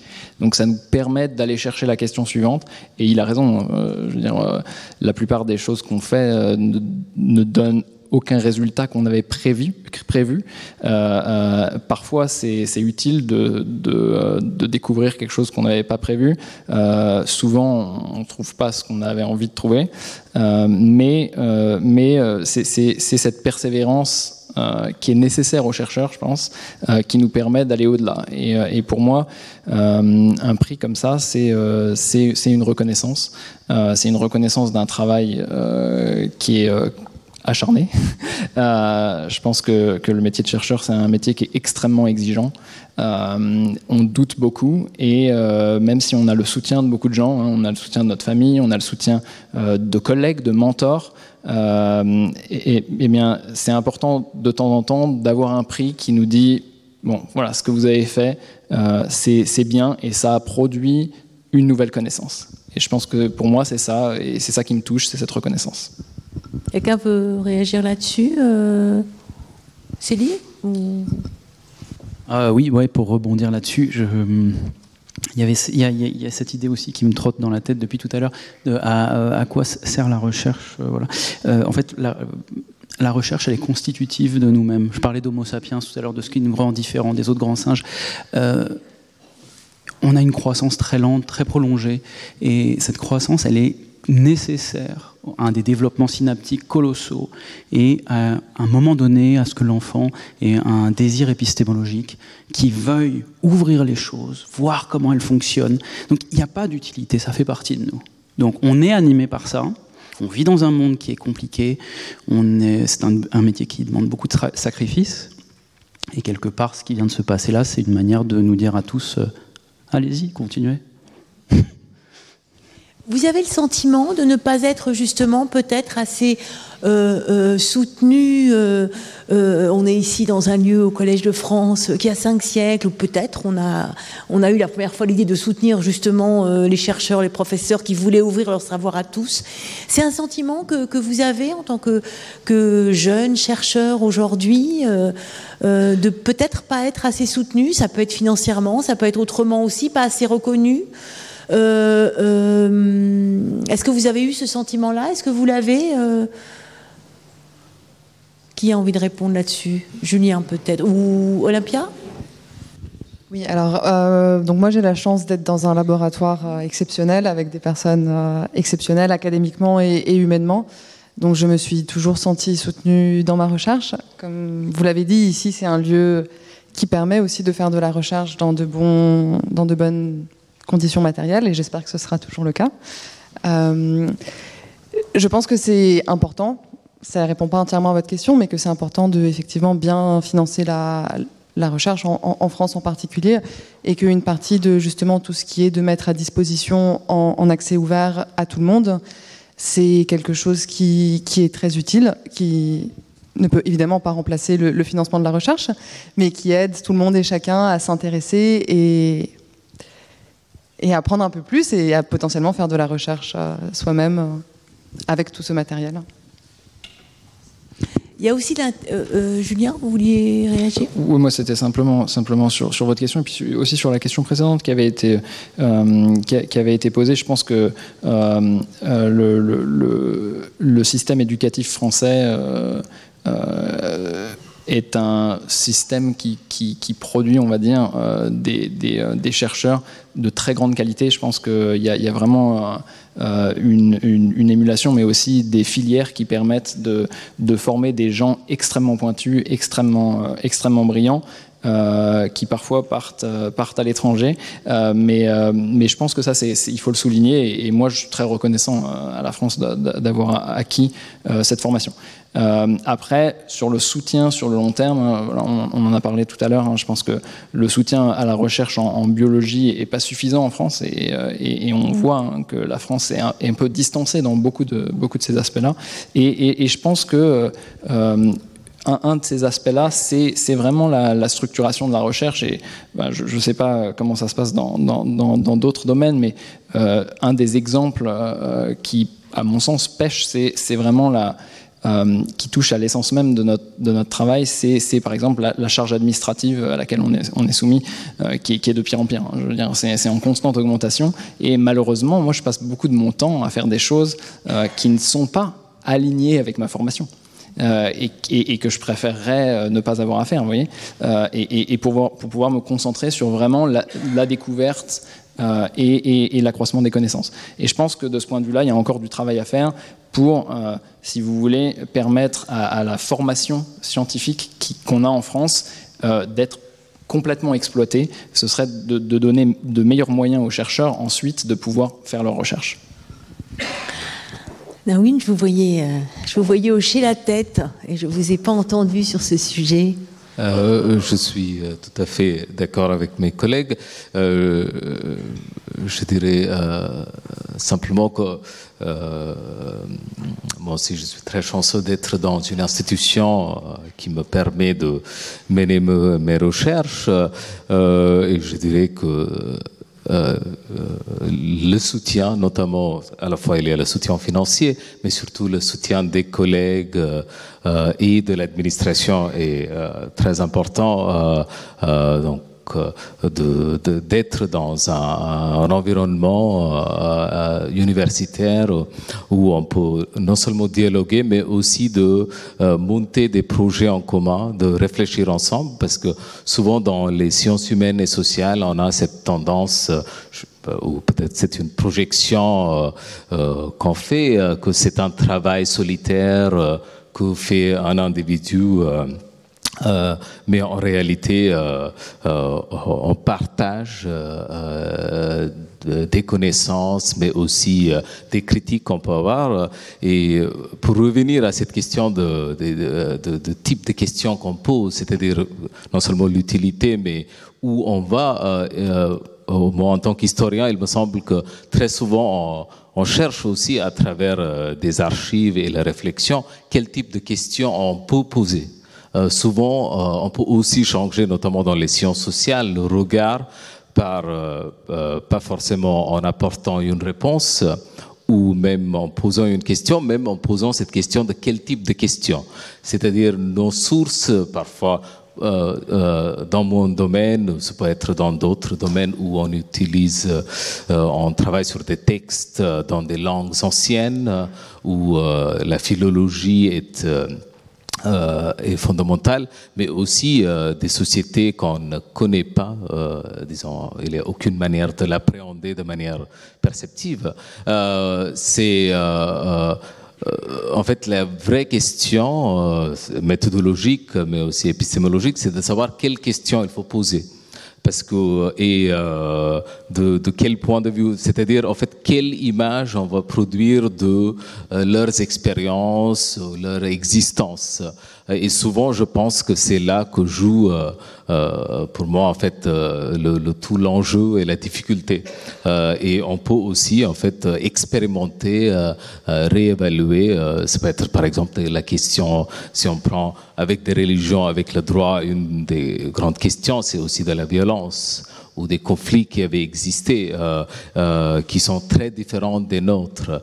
Donc la religion, bien sûr, a été utilisée pour euh, euh, différents types de euh, conflits, mais est-ce que c'est la violence religieuse? Est-ce que c'est vraiment en soi euh, lorsqu'on prend tel ou tel acte ou euh, euh, situation particulière, on l'étudie.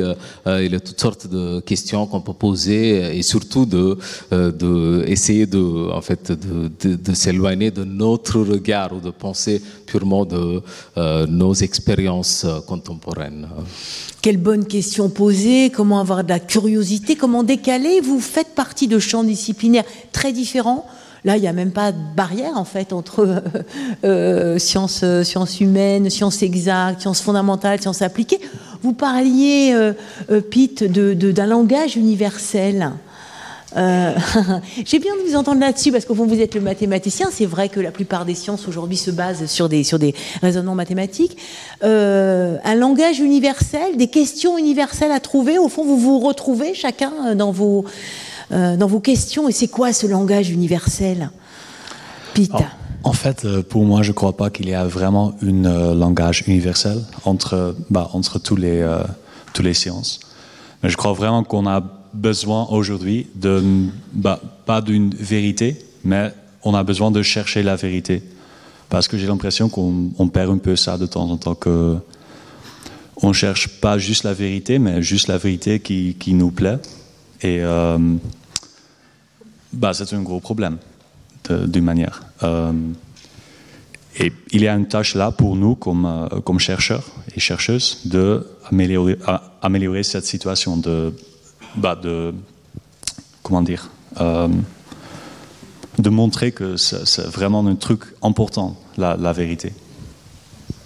Magnifique ambition. On va peut-être bientôt s'arrêter parce qu'on va laisser la parole à Madame la Ministre qui nous a rejoint. Est-ce que l'un, l'une d'entre vous a quelque chose à dire enfin? Je trouve que c'était une, jolie conclusion, mais peut-être peut-être que vous avez euh, quelque chose à dire sur le bout de la langue.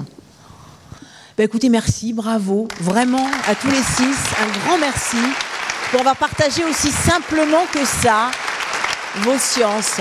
Et, euh, bonne chance, et on vous retrouve ici. Hein au Collège de France. Je vais vous y retrouver. Voilà. Je vous remercie. Vous allez pouvoir rejoindre votre place et je vais appeler Madame la ministre. Ah oui, il faut faire une photo. Attendez, attendez. Ah, vous, là, là, il faut faire une photo avec tous les lauréats, bien sûr. Et Madame la ministre, oui. Madame Sylvie Rotailleux, euh, ministre, ministre de l'Enseignement supérieur et de la Recherche, qui nous a rejoint malgré un emploi du temps très chargé et qui va pouvoir faire la photo avec les lauréates et lauréats des prix du, Collège de France. Ah, les appareils de partout, c'est bien. Merci beaucoup. Hein. Et Madame la Ministre, vous pouvez vous diriger voilà, vers le pupitre pour votre, pour votre intervention. Madame la Ministre de l'Enseignement supérieur et de la Recherche, Sylvie Retailleau, qui nous fait le plaisir de clore cette, euh, cette soirée de remise des prix du Collège de France. Alors, cher Sylvie Retailleau, je vous ai déjà salué in absentia, donc euh, dans la liturgie, vous étiez tout en haut, et nous sommes très très contents que vous avez pu vous libérer quand même. Euh. Non, non, il n'y a pas de souci. On sait que c'est très chargé. Merci beaucoup de soutenir le Collège de France et de soutenir les jeunes chercheurs. Merci. Un, très grand merci à vous. Alors, je ne sais pas s'il reste tout le monde dans le protocole. Il y avait, j'avais, euh, je n'ai pas vu Christophe Querero, le recteur d'académie, mais en tout cas, je voudrais peut-être, sans avoir le protocole, Monsieur l'administrateur du Collège de France, cher Thomas, vraiment vous remercier, mesdames et messieurs. Je ne sais pas si Monsieur l'ambassadeur des Pays-Bas, que je connais bien aussi, est là, mais euh, en tout cas, je voudrais vous dire combien, je disais, je pense que c'est ici que j'ai fait le plus de discours en un an et demi. C'est, oui, je, je, enfin, je crois pas, j'en suis certaine. Ça veut dire beaucoup pour moi. Euh, parce qu'on le disait avec Monsieur l'administrateur général, et effectivement être là ce soir avec vous, vous s'adresser à, à, vous à l'occasion effectivement de cette remise de prix, des prix du Collège de France, pour des jeunes chercheurs, pour moi, c'est juste capital. J'ai 35 ans de carrière d'enseignant-chercheur, et encore je suis gentille avec moi. Euh, puis ensuite, effectivement, de prise de responsabilité à différents postes. Ce que vous avez dit résonne beaucoup, bien évidemment. Et je voudrais vous dire, j'ai beaucoup apprécié toutes vos interventions. Et la dernière, cette recherche d'une certaine vérité je pense que ça parle beaucoup aujourd'hui à notre époque dans ce contexte. Et je pense que notre méthodologie dans la recherche, notre effectivement besoin de doute, de remise en question, mais cette objectivation qui guide notre recherche, de se poser les questions, vous l'avez dit, de se poser les bonnes questions, ou en tout cas les meilleures questions possibles, parce qu'on ne sait pas à ce moment-là si elles sont bonnes, de prendre ce risque de se tromper, mais de reconnaître par la méthodologie, la démarche scientifique, on en a tellement besoin aujourd'hui. Et je, alors je sors de mon discours, mais je vais y revenir. Mais je pense que ça a beaucoup d'écho dans euh, la période globalement actuelle. Ça a beaucoup d'écho aussi dans nos démarches, dans nos débats. Et je pense qu'on aurait euh, un intérêt global de notre société à retrouver ce plus de démarche scientifique, d'objectivation et d'une certaine vérité objectivée et basée sur des faits, des démonstrations et sur des débats à la fois respectueux, mais aussi justement argumenté.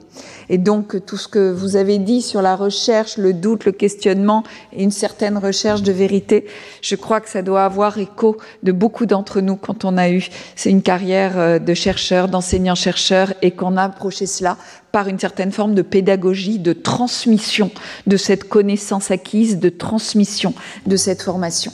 Donc je voudrais d'abord vous féliciter, j'y reviendrai, et vous remercier pour, pour ces mots.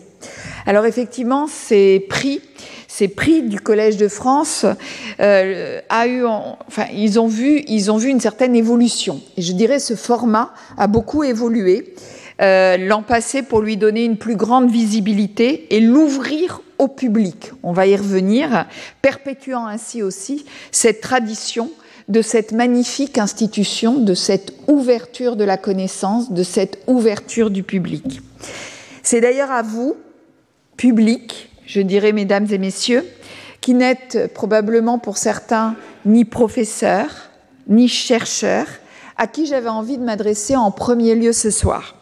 Vous qui croyez, parce que vous êtes là, en l'universalité du savoir, qui êtes attiré par peut-être d'abord cette beauté des sciences, parle des mathématiques, mais beaucoup de choses, et je pense qu'il y a cette beauté des sciences et de la science, ou bien qui êtes simplement curieux curieux d'apprendre, curieux aussi de voir comment notre recherche est menée par cette curiosité. Et je pense que c'est important, ce besoin d'avancer dans la connaissance, ce besoin de savoir, et d'être dans ce lieu qui, je crois, on le partage avec monsieur l'administrateur, est le vôtre.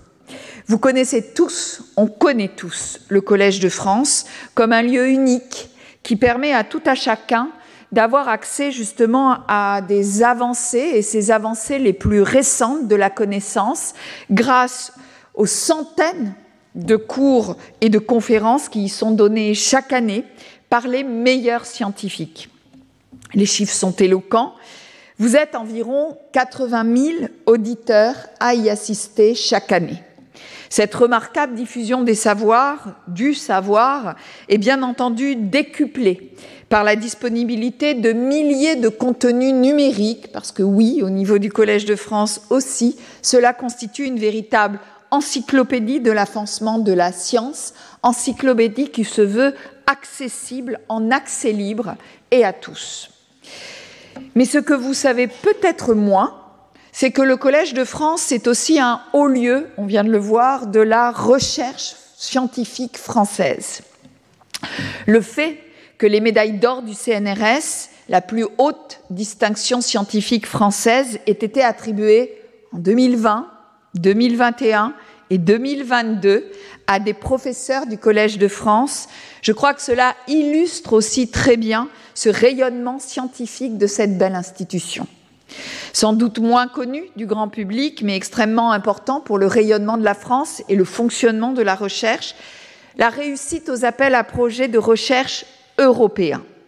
C'est un autre marqueur de la qualité scientifique d'un établissement et c'est aussi ce rayonnement, ce travail d'équipe, non seulement dans un laboratoire, mais avec les autres équipes internationales et en particulier à l'échelle européenne. Le fait qu'une vingtaine de professeurs et chercheurs du Collège de France aient obtenu une bourse de cette fameuse European Research Council lors des cinq dernières années est à la fois tout à fait remarquable et doit être encouragé à maintenir cette dynamique qui montre que malgré son nom, Collège de France, c'est un collège européen et qui se tourne résolument vers l'Europe qui est dans cette noble institution. Plus d'une vingtaine de laboratoires, de nombreuses équipes de recherche, souvent associées à d'autres établissements d'enseignement supérieur et de recherche. Ils disposent d'équipements scientifiques de pointe ces plateformes ouvertes qui accueillent des scientifiques, des chercheurs d'ensemble d'établissements d'enseignement supérieur, forment environ 200 doctorants qui préparent brillamment la recherche française de demain. Et nous en avons ô combien besoin de cette attractivité, et le Collège de France représente ce lieu d'attractivité, et de d'attirer les jeunes vers la recherche, comme on l'a dit tout à l'heure, et de l'attirer vers une recherche ouverte, une recherche brillante et une recherche qui donne l'espoir en l'avenir. Plus d'une, effectivement, c'est cet objectif du Collège de France de soutenir aussi les jeunes chercheurs et chercheuses, et on le voit ce soir, une belle représentation, et par cette remise de prix prestigieux de prix qui veut dire aussi non seulement de préparer l'avenir, j'ai beaucoup apprécié aussi cette projection dans l'avenir qui, sont qui représente pour vous ce prix, et bien sûr cette reconnaissance du travail accompli. Et je suis d'accord avec vous, on en a tous besoin à un moment, à chaque étape de l'avancée des recherches. Mais au-delà, cela compte par la visibilité apportée à toutes les disciplines scientifiques, comme effectivement on l'a vu ce soir, la biologie, les mathématiques, les sciences humaines et sociales. Et je pense que c'est toutes ces disciplines ensemble qui permettent aussi aujourd'hui de préparer et de relever les défis auxquels on est confronté. C'est encore plus vrai pour le prix du Collège de France qui cette année vise à mettre en avant le thème hautement symbolique de la rencontre des civilisations. Alors dans le contexte mondial actuel, je pense qu'il est juste primordial de rappeler, peut-être je devrais dire de crier très fort, très haut, combien la science peut nous permettre de prendre du recul, de mieux comprendre notre société, nos sociétés et notre environnement. Et c'est mon vœu le plus cher, de construire un monde et un avenir meilleur, et en particulier pour les générations futures. Je voudrais vraiment adresser toutes mes félicitations aux lauréates et lauréats de ces prix 2023 du Collège de France. Je crois qu'ils doivent être pour vous effectivement une motivation, une reconnaissance, mais aussi un tremplin pour continuer à contribuer à cet accroissement des connaissances dans chacune de vos disciplines, sur ces bases à bâtir un monde meilleur, mais aussi de mélanger les disciplines, de savoir travailler ensemble pour répondre à ces défis d'aujourd'hui. Évidemment, il ne peut y avoir de jeunes docteurs brillants sans professeurs et sans chercheurs plus aguerris pour leur transmettre le savoir, mais aussi l'enthousiasme indispensable à la pratique de la recherche. Cette année, ce sont trois chaires statutaires et sept chaires annuelles que le Collège de France a créé pour maintenir et pour renforcer cette dynamique. Je voudrais féliciter aussi chaleureusement ces nouveaux professeurs pour la magnifique mission de diffusion, de diffusion des savoirs qu'ils ont accepté de porter. Les intitulés de vos chaires sont particulièrement éclairants sur l'étendue de connaissances qu'embrasse le Collège de France et la science en général, de l'égyptologie à la création des exoplanètes, en passant par la cryptographie ou la crise de la biodiversité. Que de magnifiques et stimulantes leçons inaugurales en perspective que je vais sûrement rater. J'évoquais tout à l'heure le choix emblématique, du thème du prix du Collège de France sur ces rencontres des civilisations. Je sais, cher Thomas, que ce thème n'est pas complètement le fruit du hasard car vous avez ouvert cette année un nouvel écrin pour votre Institut des civilisations, et juste à deux pas d'ici, rue du Cardinal Lemoine.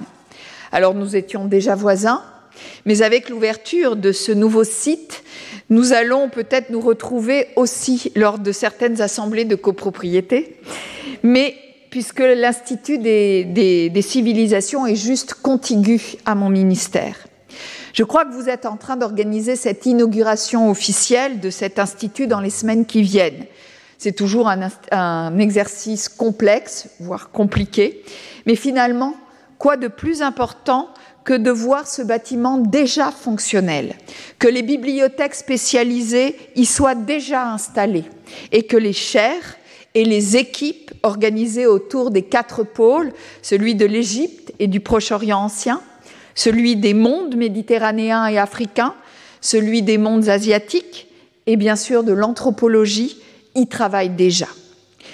Pour finir, je voudrais juste répéter toutes mes félicitations, mes sincères félicitations aux lauréates et lauréats.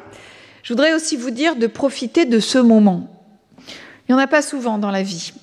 Un moment particulier, et je suis sûre avec tous ceux qui vous entourent, aussi bien personnellement que professionnellement.